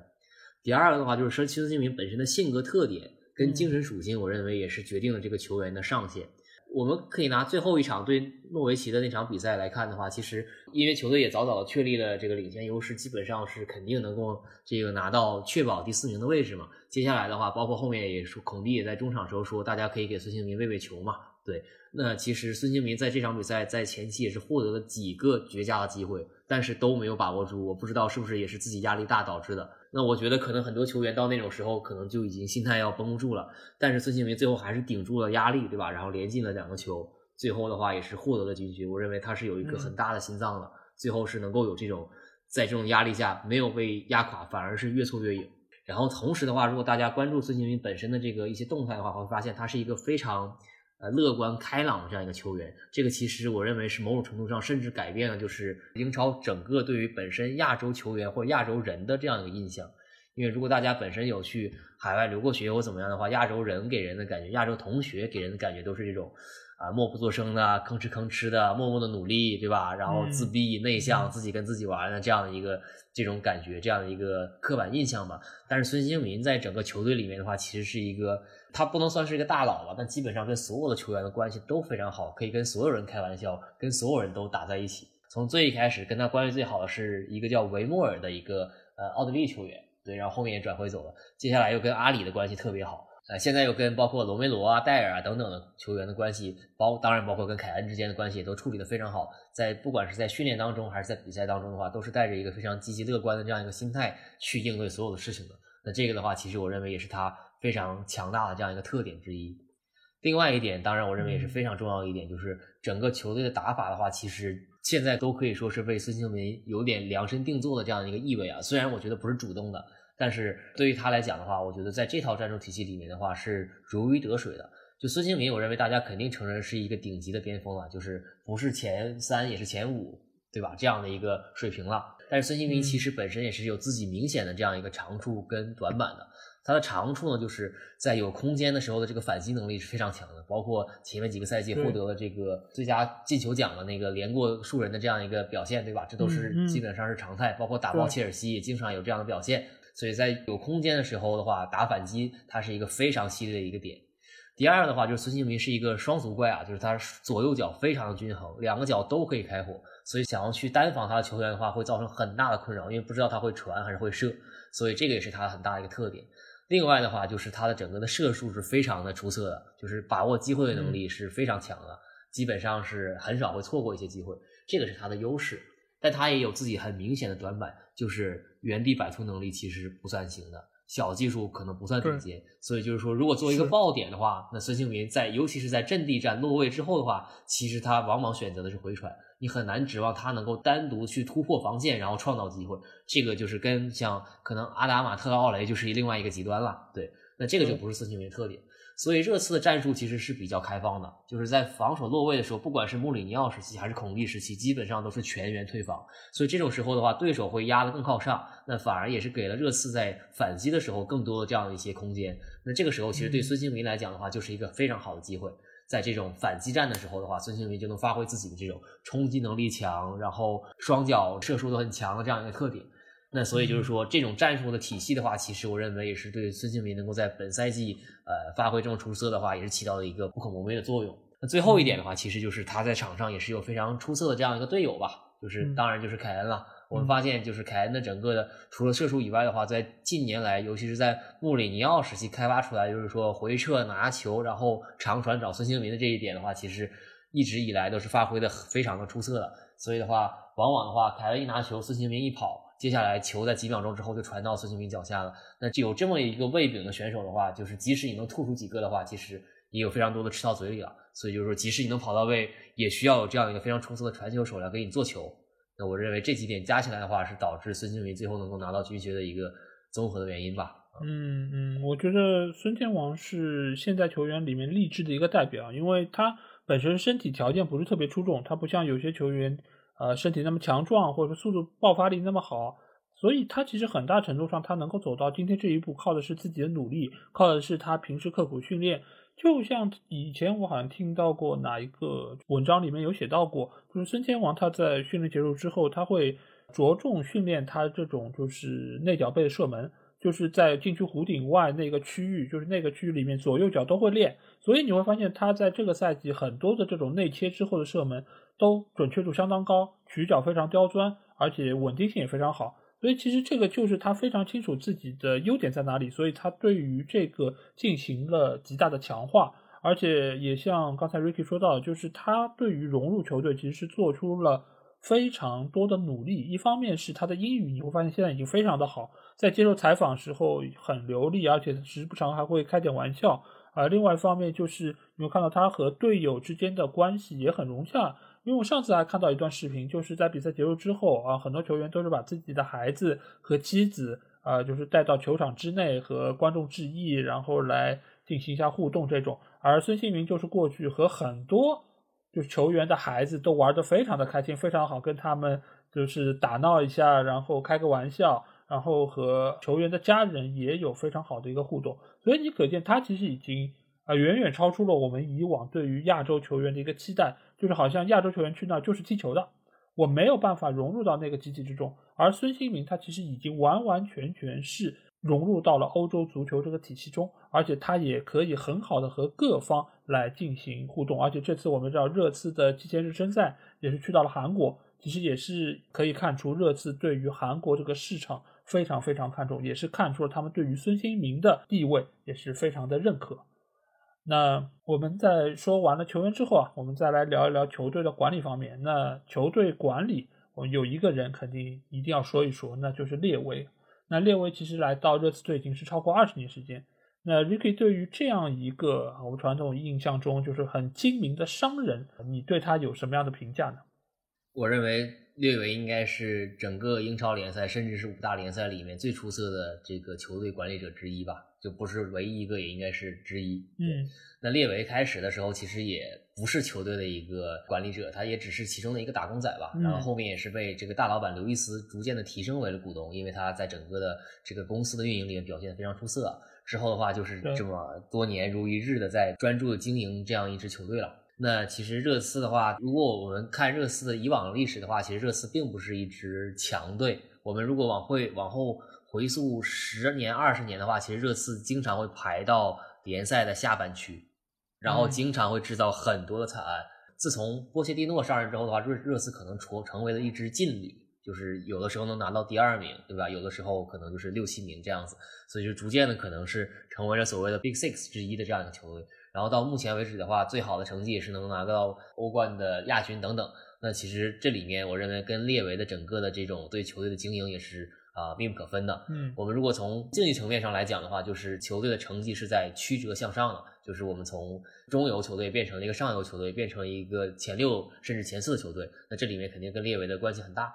那从这个球队本身的经营层面来讲的话，同样也是逐渐的在上升。那像在去年的话，整个球队的收入应该是有四亿欧元，在全球的足球俱乐部里面也是排名前十位的这样一个位置，比阿森纳同城死敌多了四千多万。我认为这也离不开商业上的这个长期战略的成功，所以其实有一个非常鲜明的对比，我们可以对比热刺建新球场跟阿森纳建新球场这两个球队其实是有一个非常显著的这样一个对比吧。阿森纳在建新球场的时候，其实我们知道，大家戏谑就是阿森纳年年卖队长嘛，对吧？基本上也没有什么像样的引援，然后总是有这种优秀的球员来了就马上高价卖走，所以球队的整个距离冠军什么总是差几口气吧，就是年年争四。其实如果阿森纳当时能够得到一个比较好的财务支持的话，可能当时的成绩也会好得多，温格也可能不会这么黯然的下课。自从这个下课之后，再也没有来过看阿森纳看过球。但是反而观之的话，热刺建了大球场之后的话，其实。本身在客观上是面临着非常多的问题的，因为自从开始建了球场之后的话，就来了疫情。那整个热刺球场的整个预算其实是应该是要翻倍的。我记得最最开始的规划可能是三亿英镑左右，但最后现在的报价由于疫情，各个这种包括钢铁呀、水泥呀，包括人力资源各种涨价，整个球场建设应该已经去到了八亿英镑。所以其实整个。我认为财务报表其实是已经爆炸了这样的情况，但即使在这样一个情况里面的话，俱乐部的整个的经营还是维持在一个比较不错的水准线上。除了营收在变多以外的话，热刺还是能够持续的给球队带来这样的一些语言方面有投入。对，除了波切蒂诺最后一个赛季以外的话，对吧，都是在给大家有投入，然后啊也保证这个球队是能够处在一个可持续的这样一个进步当中。另外的话，其实列维对球队的整个的薪资的控制，我认为也是非常不错的。包括顶薪凯恩这样球员也才只有二十万镑的样子，这个其实放到了包括曼联、曼城这些，包括甚至阿森纳球队来讲的话，这都不是一个最高的薪水。对，所以的话，这也保证了你啊，你凯恩才拿二十万英镑，其他球员来到这里就不要说了嘛。所以整个热刺的 球员的支出方面的话，也是 Big Six 里面最少的，只有两亿英镑。阿森纳其实对比是两点四五亿英镑，而曼城其实去到了三点五五亿英镑。所以的话，一多一少，其实整个球队就是在这样的一个。复杂或者被动情况下的话，还是能够辗转腾挪。包括最近又是有大额的这样的二十年期的一些呃借款呐，包括注资啊等等，其实也是能够帮助球队在这种呃战略层面的话，能够不断的这个往前进。对，另外一点就是，其实大家更多关注到其实是列维本身的这个谈判啊，这个作为一个精明的犹太商人的这个谈判上面，其实是锱铢必较的。这里面其实我觉得也是好坏都有吧。好一点的话，当然是为球队争取到最大化的利益。包括刚刚也有提到凯恩的这样一个转会的这样一个闹剧上的话，最后其实列为包括球队才是最终的这样一个胜者吧。嗯，但是也确实因为可能三五百万英镑、欧元这样一些比较小的数字，错过了一些非常好的一些引援吧。所以这个其实我觉得也是一个事物的两面。但是的话，其实。呃，我认为这本身也是一个作为一个职业经理人，作为一个球队的股东，对于球队每一分资金都负责的态度吧。啊，如果反观的话，其实我们看阿森纳，包括曼联，其实也是因为可能财大气粗，其实也是花了不少的冤枉钱，对吧？那相比较而言的话，列维在这样的一个比较小的空间里面的话，还是能够辗转腾挪，为球队持续的创造价值。我认为这点也是值得肯定的。所以就是总的来看的话，我是作为一个。这个热刺球迷的话，我觉得看列维肯定不能只看他在这个谈判上错过球员的这样一些锱铢必较这样一些小细节，我们要整体来看，我认为列维是一个值得获得大家高度认可的这样一位经理。对，我觉得我非常同意 Ricky 说的，因为我一直在平时聊球的时候也说到，我说列维是我看球这么久以来最好的经理人，我觉得他真正是做到了我们上海人说什么，就螺丝壳里做道场。当然，热刺不是螺丝壳，它比螺丝壳大多了，但是其实热刺它的整个资金体量，包括球队的一个资金投入方面，和曼联、曼城或者说大巴黎这样球队真的是不可同日而语，所以他可以把球队一步一个脚印。而且通过他非常好的一个运作走到这一步，我觉得是非常体现他功力和能力的。而且在这个过程中，他还建了新的球场，而且现在这个热刺球场还没有冠名，他还要想着把这个冠名权卖出去，所以他迟迟不愿意把这个球场叫做白鹿巷，不愿意让它恢复成原来这个名字。这可见他是想要啊挖空心思在各个方面能够为球队带来收入，这个也是非常称职的一个经理人该做的样子。而且你会发现，他在这么多年能够把整个球队的一个资金体量，包括呃工资，包括还有就是在转会方面的一个资金控制，都做得非常出色。凯恩这样的球员，你如果去到曼城、去到曼联，我觉得你少说呃三十万是最少的吧？你有可能能够达到三十五这样的一个高度。毕竟萨拉赫。差不多也是三十五这样的一个高度，所以能够把整个热刺的一个薪金空间控制在这么好的情况下，整个球队的更衣室还没有出现太大的问题，本身也是说明列维他的带队能力、他的管理能力是相当出色的。而且我们之前肯定也都看过热刺的那个纪录片，而且在那纪录片里面，其实 列维尽管他的形象好像是有一点被美化，但是也可以看出他其实是非常。投入在整个球队的管理之中，他来到球队的餐厅和球员一起吃早饭，而且他也会时常和球员、教练进行交流，来了解他们的想法。所以，我觉得这样一个经理人的一个能力，才是热刺能够走到这一步非常关键的一个保证。而且，在未来，我相信列维也会在球队奋斗更长的时间，让整个热刺队提升到一个更高的高度。那这个赛季，其实我们也可以看到，列维其实对于整个球队是进行了资金的追加投入，使得整个夏窗的引援资金比以往来说可能是更加充裕的。那 Ricky，你怎么看待这样一个可能在热刺队内比较少有的一个情况呢？嗯，这个我觉得也从几个层面来分析啊。第一个，从竞技层面来分析的话，首先孔蒂确实给球队带来了成绩。那既然带来了成绩的话，肯定就需要有进一步的支持。保证我们这样的一个优势能够继续的巩固下去，最后能够产生真正的成果。所以的话，刚刚也分析到，我们也看到，就是球队虽然就是我们认为能够拿到前四的位置是一个非常不错的这样的一个结果，但是我们也能明显的看到整个球队在几个位置上是有明显的短板的。那么在这种情况下的话，我们就一定要进行一个比较好的补充。对，然后另外的话就是我们知道这个球队的核心孙兴民、凯恩这样的。球员的话，其实也到了一个关键的年龄了，对吧？现在也是二十九、三十岁了。这其实虽然现在球员的职业生涯在延延长，但是对于一个前锋球员来讲的话，其实你很难说他们能够继续往上涨了，就是不往下后退。我们能够维持一段时间已经是非常好了。所以其实真正的能够让热刺的这一波球员能够打出成绩的整个的窗口期，其实也不长。我觉得可能也就这两年左右的时间。所以的话，我们需要在这样的一个有这么好的一个势能的情况下，必须要。果断的，不仅是把这个赛季投入投进去，甚至我们要额外的追加去投入一些未来的一些投入，使得我们能够赶紧有一个成绩。所以这个是从竞技层面来讲的话，我认为是一个非常必要的这样一个投入。另外的话，就是球队本身，其实在有了这样的一个欧冠嘛，就是肯定在财力上是要比打欧联杯或者欧协杯的时候是要相对充裕很多的。我们知道，只要能打上欧冠的比赛，即使是小组赛出局的话，其实也是有非常可观的这样一笔这个分成的。啊，那这还不算是转播的，可能还有很多其他的球迷啊，各方面的一些收入等等，所以这就本身就会额外的多出来相当大的一笔钱。那这笔钱即使是百分百的投入到接下来的这样的一个引援里面的话，它也是就是非常大的一笔这样一个投入。所以我认为可能这也是有一个考量的。所以就是说，我觉得这个是否进前四，所以最后是一个很大的这样一个天平啊。对于热刺这支球队来讲，如果偏向了左边，比如说最终拿到第五名，有可能是整个的财务的这样一个循环也会往下走。然后说不定孔蒂也不会续约，球员心气也不行了，可能整个球队甚至最坏的结果就直接重建了。但是如果能拿到第四名，那可能就是大家趁着这个势头能够乘胜追击，财务状况也好，球员心气也好，球队也可以继续提升，孔蒂也开心，对吧？所以这个我觉得这第四名对于热刺来讲非常关键。所以这个是另外一个层面。那还有一点就是，其实我们发现这个资金比较多，是因为像库卢塞夫斯基、罗梅罗等球员，他们其实身价是比较高的，但是其实他们还没有买断。包括其实罗梅罗可能他的买断都是强制买断，应该是二零二三年，所以就是说这些球员本身我们没有把真正把这个钱花出去，还是只是以租借的形式来去。虽然我认为一定会买断的，但是大家知道资金体量这么大的话，肯定是后花的钱是要比先花的钱是更好的嘛，对吧？所以现金流其实是更好的，那这里面也会腾出来一部分这样的一个薪资的空间吧。还有最后一点的话，我认为可能也是很关键的一点，就是也有传闻是说刘易斯就大老板已经准备要收手了，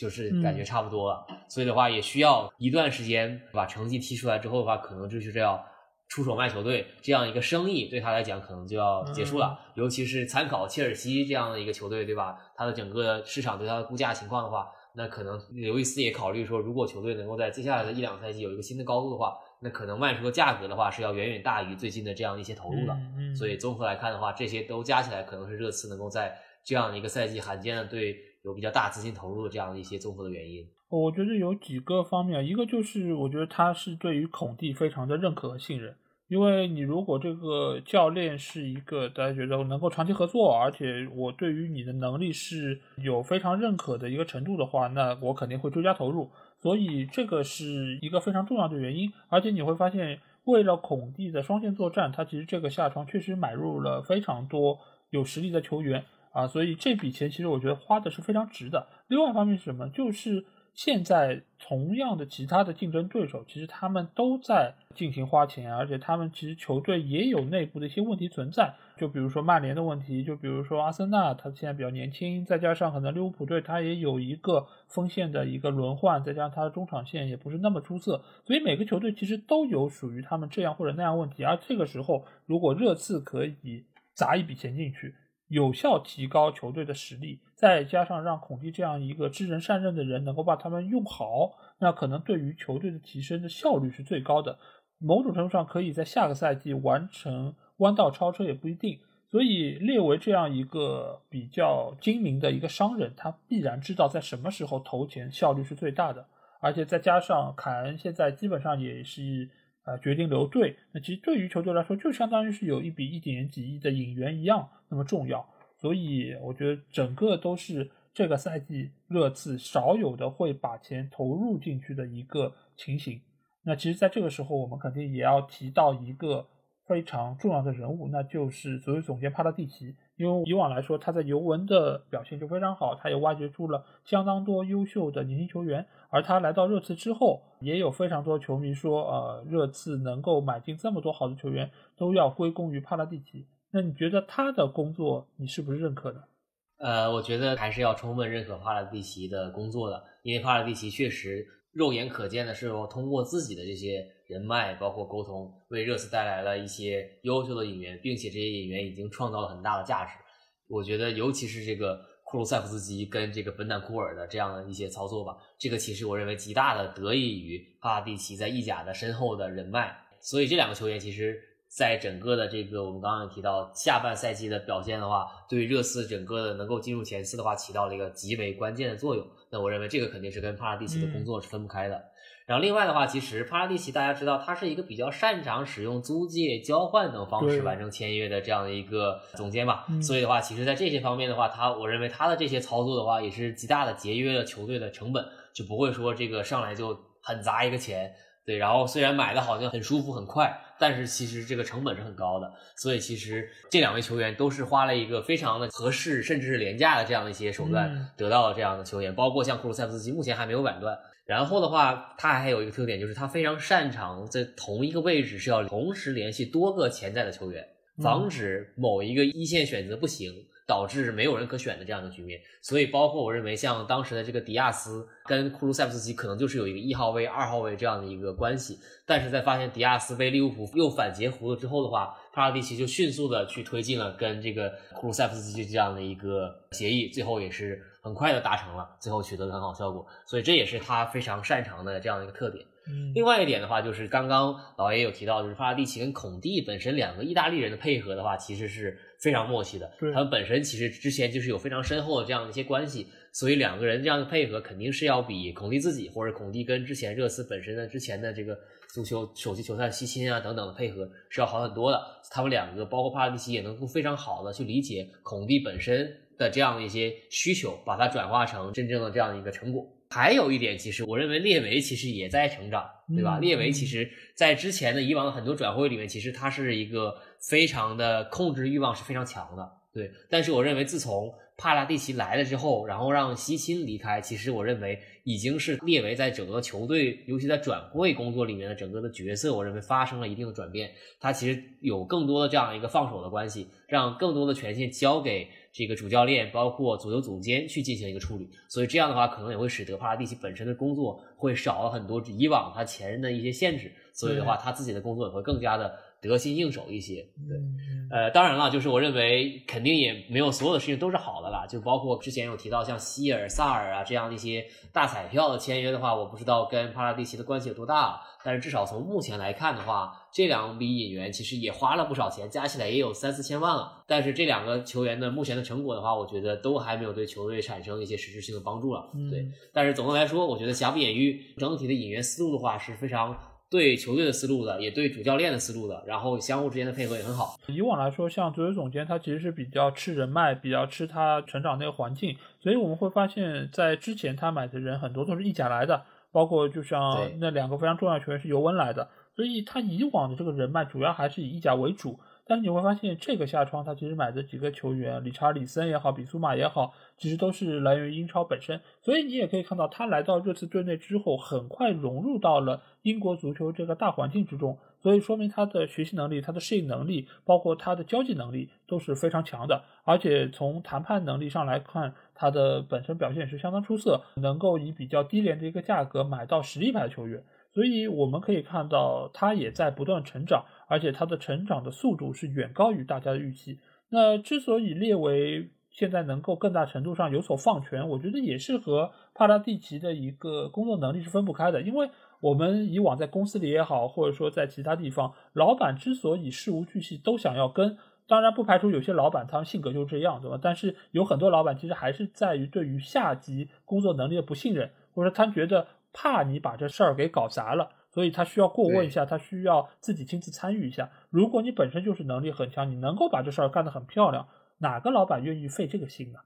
大家都很累的，大家时间都很有限的，为什么我要在这个事情上还要来过问呢？所以也可见列维对于帕拉蒂奇工作能力的一个认可。而未来，我相信啊，帕拉蒂奇应该可以在热刺有更多让人印象深刻的一些引援啊。当然，这个下窗他已经做到了，对吧？就是他已经买进了佩里西奇、理查里森、比苏马，租借了朗格莱这些球员，你觉得对于未来热刺的一个阵容提升有多大帮助呢？我认为这一赛季的下窗引援应该是我见到的，除了这个。卖掉贝尔之后，买了七龙珠的这样的一个下窗之后的话，最大的这样的一个盛况了吧？应该说，这个确实是我认为，至少目前来看的话，应该是真的是超出了我的预期。当然，我会给到九十分这样一个分数。如果还有再有额外引援的话，可能要给出 一百多分的这样一个评分了。到目前为止的话，我个人是非常非常满意整个球队的引援，不管是从这种引援的力度来讲，还是说从引援的这种速度来讲的话，我认为都是非常出色的。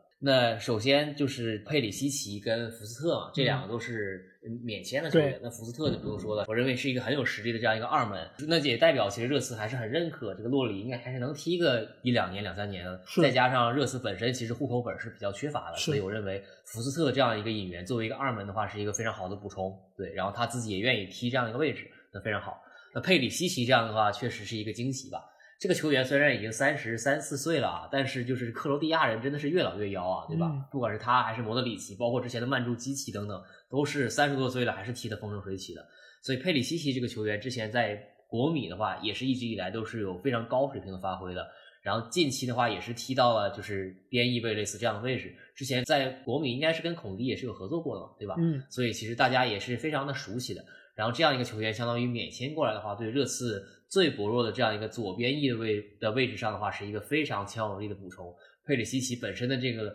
突击能力很强，而且体力也非常的好，体能非常的好，而且还是免签的，所以就是说也没花这个引援费，所以我认为这也是一笔非常划算的这样的一笔签约。然后的话，又来到这个比苏马了，比苏马这个当然也是非常令人惊喜的。我认为这个引援跟当初从南普顿两千来万买到霍伊比尔一样，是一个非常超值的签约。比苏马这个球员的话，就是大家如果看过布莱顿的比赛的话，知道他应该是布莱顿的一个阵眼了，对吧？整个球员在后场的覆盖面积非常的大，抢断能力很强，控制能力很强。所以的话，包括他自己也认为自己是同一个位置在英超里面数一数二的球员。嗯，我认为这一点从数据上来看的话，应该也不算是一个很夸夸其谈的这样一个说法。嗯，所以的话，它是一个非常好用的这样一个扫荡型的后腰，那也同样在英超里面是反复证明过自己的。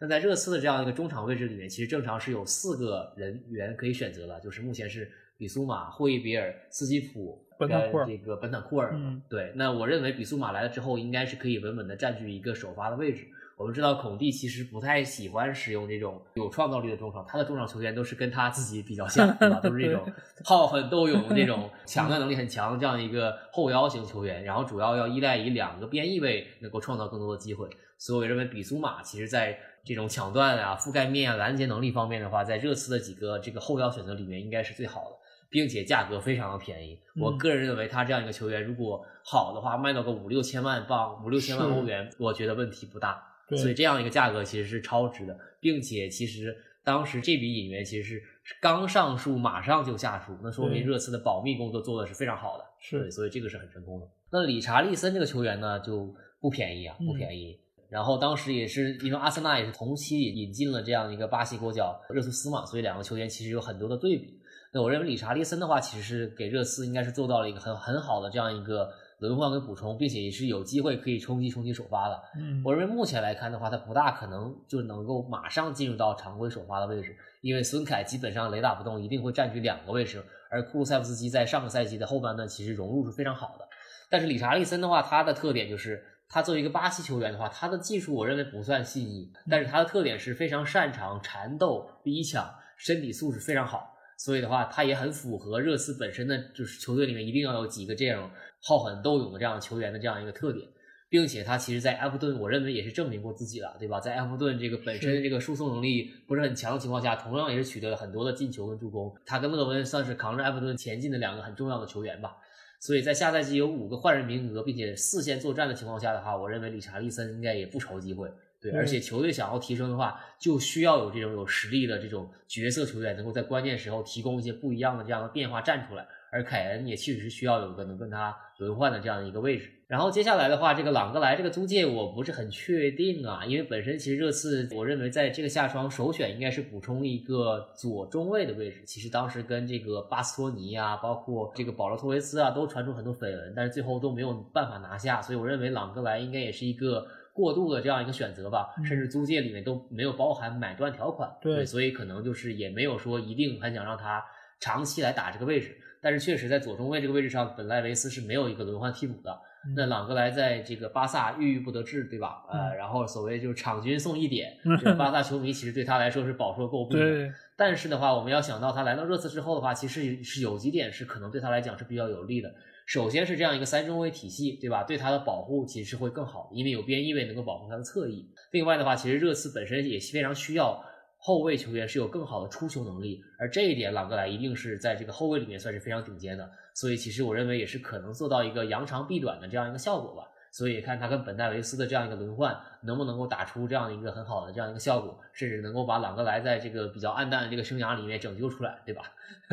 然后的话就是呃斯宾塞啊，Spencer，对吧？是从这个米德尔斯堡当时租借到诺丁汉森林的这样一个右翼位的年轻的小将，也是刚刚呢是以。将近两千万欧元的身价买过来，那我认为这也是对右翼位的一个非常好的补充。对他的话，在上赛季在这个英冠联赛其实是踢得风生水起的，然后包括巅峰之战，其实就是打爆了阿森纳的后防线的那场比赛。对，所以就是这些位置上，我认为都是非常有针对性的这样的一些补充。总的来说，我认为目前这些对球队的这个实力的话，应该是有一个极大的增强，包括也非常好能够适应下赛季的五个轮换名额的。这样的一个新的规则吧，嗯，所以总体上的话，我对于下季的整个转会是目前来讲是非常满意的。是是，我觉得如果热刺球迷不满意，那就没有球队球迷能满意了，因为这个夏窗你们是最猛的，而且每一个球员买来都是相当有针对性。而且价格又便宜，所以可见就是整个俱乐部给予孔蒂的支持是非常够的。因为这个阵容中间有一部分是可以达到主力的，就比如比苏马这种，他一定是可以占据一个非常稳定的主力位置。而有些球员则是对于球队的板凳深度是有非常好的一个补充。因为明年的话，你们需要去打欧冠，你们也需要在联赛中增强自己的战斗力，包括面对五个换人名额，那这个其实都是需要在主力。替补以及年轻球员方面有更多的补充，而在这几方面，其实热刺做的都相当出色，而且中间再加上有一些免签的，这其实在资金方面的消耗也是很有限，所以可以看到这个夏窗热刺的引援很有针对性，而且确实是能够有效的增强球队的实力啊。那你觉得下个赛季是不是孔蒂已经为双线做好了准备？他能不能摆脱这种以往我们对他那种评价，就是他只能单线，他只能在一个比赛中发挥出很好的水准？他能不能摆脱这样的一个诟病呢？呃，我认为光从引援上面来看的话，我认为孔蒂应该至少在心理层面上是已经做好了一个很好的、很充足的准备，说要面对双线、三线甚至四线作战的这样一个挑战了。因为我们看到刚刚很多位置的补充，其实都是。同一个位置的这样一个补充嘛，所以就是热刺的整个首发阵容一直以来都不算差的，但是确实在跟强队相比的话，板凳深度的话其实是有很大的问题的。包括理查利森这样的球员、朗格莱这样的球员的话，他们的到来其实是能够极大的丰富热刺本身的这样一个板凳深度的。再加上本身刚刚也有提到，就是有五个人的换人名额嘛，所以就是主动的、被动的，其实对孔蒂的这样的一个要更频繁的进行这个球队的轮换的话，我认为应该也是一个很好的这样一个督促的作用。所以我认为。孔蒂当然很难说他一定可以，但是我认为孔蒂至少在心理层面上应该也是已经做好了很充分的去面对多线作战的准备了。是，他武器库里面的武器已经非常的多了，这时候就只等比赛开打，他就能够冲出去为热刺取得更好的成绩。我觉得最起码他在信心层面上已经是做好了准备。那最后我觉得也是最重要的一个问题，你觉得明年热刺能够拿到第几呢？我觉得，如果是比较理想状态下，是可以拿到第二名。嗯，对，因为我觉得曼城这个引援的话，就是也是非常有针对性，对吧？这么多年来，终于补充了一个正统的，并且是非常强悍的一个中锋，对吧？同时的话，也是包括凯文·菲普斯这样的一个引援的话，也是替代了这样一个已经衰老的费尔南迪尼奥，对吧？所以就是我认为曼城的阵容是没有短板的。嗯，对，然后瓜迪奥拉本身也是。非常擅长打联赛的，所以我觉得想要挑战曼城在联赛里面的位置的话，可能还是有一点点困难。为什么我认为最好的成绩是第二呢？因为上一个赛季的利物浦，我觉得这个赛季也会面临很多之前没有的问题。嗯，像刚刚老 A 有提到，首先他的锋线进行了一个比较大的变动，对吧？马内这是一个非常非常重要就马内其实我认为在利物浦创造机会的能力，可能甚至比萨拉赫还是要强的，对吧？尤其是单点突破的能力，萨拉赫主要强在这个把握的能力是很强的。那没有了马内之后的话，迪亚斯跟努涅斯能不能替代他的作用呢？我认为这个目前还是打一个问号。对，就迪亚斯的表现，我觉得实实在在来讲，匹配他的身价，在上个赛季的后半段，我认为还是没有打出自己的身价。当然，就是英超很难，对吧？可能还需要适应，下个赛季可能会更好。但是也不好说，对吧？嗯，那努涅斯的话也是刚刚到来，对吧？那这些球员的话也是比较年轻，所以他们想达到马内能够给球队带来的这样的贡献，我认为可能还是有挑战。另外很重要一点，就确实利物浦的中场是比较羸弱的，是，所以这里面的话，尤其是在同样面对多线作战的时候，很容易出问题。利物浦之前就经常因为伤病的问题，导致整个赛季的这样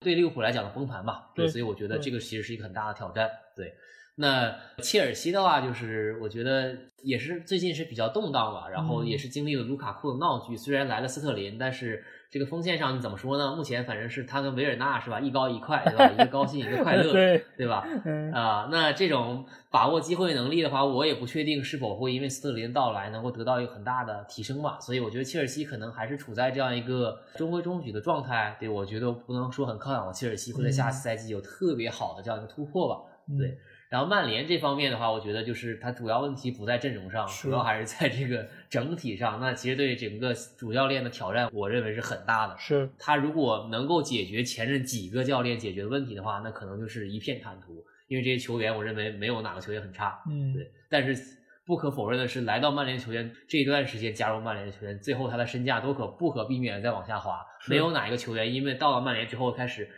踢出了我们认为更好的这样一个表现，所以就是某种程度上也算是一个球员黑洞了。现在来看，所以就如果他能解决前任一些教练解决的问题的话，可能就会很出色。但是如果不能的话，那可能也会重蹈之前几个教练的覆辙。但至少从目前来看的话，我觉得好的方面是主教练还是很有魄力的，看起来是很有魄力的。是。但是不好的方面就是一方面 C 罗的这个闹剧还在持续，对吧？我认为对球队的整个的士气跟球员的更衣室的这个影响还是很深远的。是。另外就是。呃，主教练非常希望要的这样一个球员，对吧？德容的话，目前还在跟巴萨在僵持，也不确定能不能搞来，对吧？那我认为对德容来讲的话，他本身在荷兰队本身就是一个阵眼，那我认为他来到曼联可能也是作为一个阵眼的角色。那如果没有他的话，像埃里克森或者是费尔南德斯这样球员能够代替他吗？能不能解决滕哈格想要的呢？我觉得这也是一个很大的问题。所以对于滕哈格来讲，我觉得最大的还是说怎么样去把这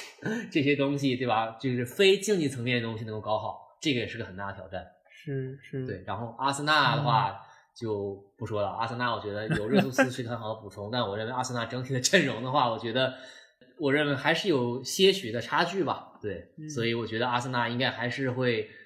持续很多年过不了所谓的这个托特纳姆日，应该在下赛季应该也无法达成这样一个目标。对，不是不是，我我觉得，因为目前来说，就是很多球迷对于热刺的未来都非常看好，觉得他们是明年争冠非常有力的一个争夺者。我觉得热刺的阵容现在来看，确实是没有太大的短板，可能只有部分的位置可能需要略微的补强。但是我觉得这个其实中间也有一些比较大的问题，一个就是这么多的球员是不是都能融入到这个体系之中？这个其实是一个比较大的难点，因为孔蒂以往来说，我们也知道他确实对于球队的一个呃就轮换上面不是特别的理想。这个当然是他想要让主力阵容能够有更好的配合默契程度，对于他的战术执行能够更加到位啊。但是现在你给了他这么多人，总得要用吧？那不能说你买了替补球员，你还是扔板凳上几大几千万花出去了，对吧？所以这个时候他需要。让自己的一个排兵布阵和以往要有所不同，所以我在我觉得中间可能会出现一定程度的问题，这个问题可能会持续呃几个月，也可能会持续到整个赛季结束都不好说。所以这个其实是主要看热刺内部，外部的话，刚才 Ricky 说到这几个球队其实都有自己这样或者那样问题，他们在出现问题的时候。是不是能够有效解决？在解决的过程中，是不是能够比热刺做得更好？这其实也有很多的不确定因素。再加上下面可能也有一些有实力的中游球队，包括我们知道纽卡，包括维拉，这个赛季也买了很多的强援。所以这些球队是不是也能够一定程度上搅乱英超联赛下个赛季的一个局面？我觉得都是有很多不确定的点。所以，我对于热刺总体的一个评价应该是在第三名。我觉得第三名可能是一个相对比较准确的位置。曼城，我觉得应该实力还是更强一点，而且瓜迪奥拉球队的稳定性，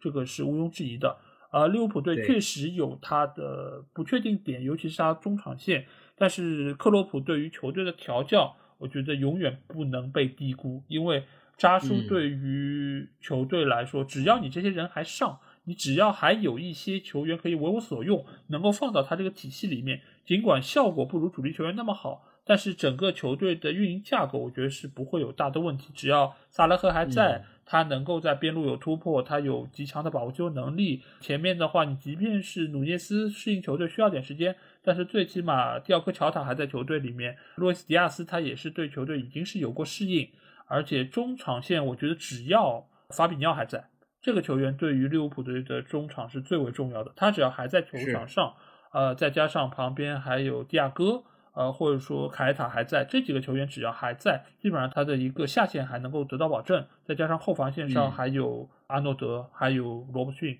再加上范戴克的存在，整个利物浦队，我觉得你可以说，如果他遇到大规模的伤病，可能实力上会难以有所保证。但如果这些球员不说全部都在吧，你最起码大多数都在。他的一个威胁程度就是不容被忽视的，所以可能这三个球队是未来这个赛季的前三名的一个保证。而切尔西的话，我确实觉得他们现在是有太多不确定的点，尤其是他们的老板伯利在下一阶段会买些什么人，对于整个球队架构会怎么样？目前来看，可能图赫尔还是有比较大的话语权，他能够啊左右整个球队未来的引援，包括布局。但是这个中间，我们也已经可以隐隐看到球队对于呃教练的一个支援程度不如以往那么好，包括 No 姐也走了，包括整个管理层其实也在变化。所以目前的这个切尔西队，我不能说他们的实力远远不如刚才我提到那三支，但是这个中间有很多的问号需要等待时间来解决。而曼联的话，我们上一期节目花了三个小时谈曼联，其实中间有非常重要的一个点就是 C 罗到底。还在不在球队？他在球队，他以什么样的身份来参与到其中？他会不会对于更衣室有很大的一个影响？而且从目前情况来看，滕哈赫又是属于一个非常强硬的教练，他能不能和 C 罗很好的共存？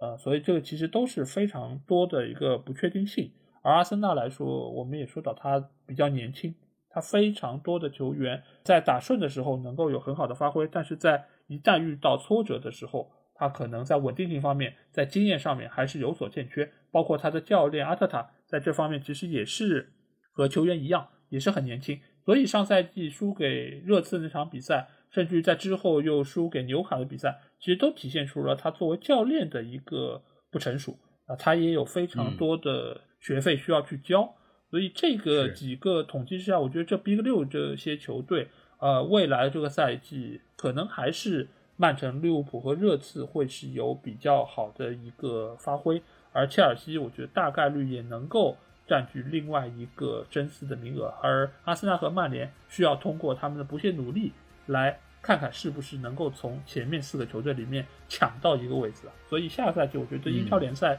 会变得非常非常的好看。没错。好，那这期节目也很高兴啊，和 Ricky 聊了很多关于热刺的情况，而且我们也也也让我们对于下赛季热刺的一个前景是充满了期待，呃，也是迫不及待的希望英超联赛能够快点开始，让我们就是看一看这些球队的表现能是什么样子。那如果是听了我们这期节目啊，你也有很多的话想要对我们说，那欢迎在我们的评论区留言。如果想要和我直接交流，也可以来加我们的群，只要在微信里面搜索“足球无双”。就可以找到，期待你们的关注和加入。那再次感谢 Ricky 能够到节目中和我一起进行对谈，希望以后也有更多机会能够邀请你到节目中来，我们进行更多的深入的交流。好，那这期节目就到这儿，我们下一期的英超无双节目再见吧，大家拜拜。好，再见。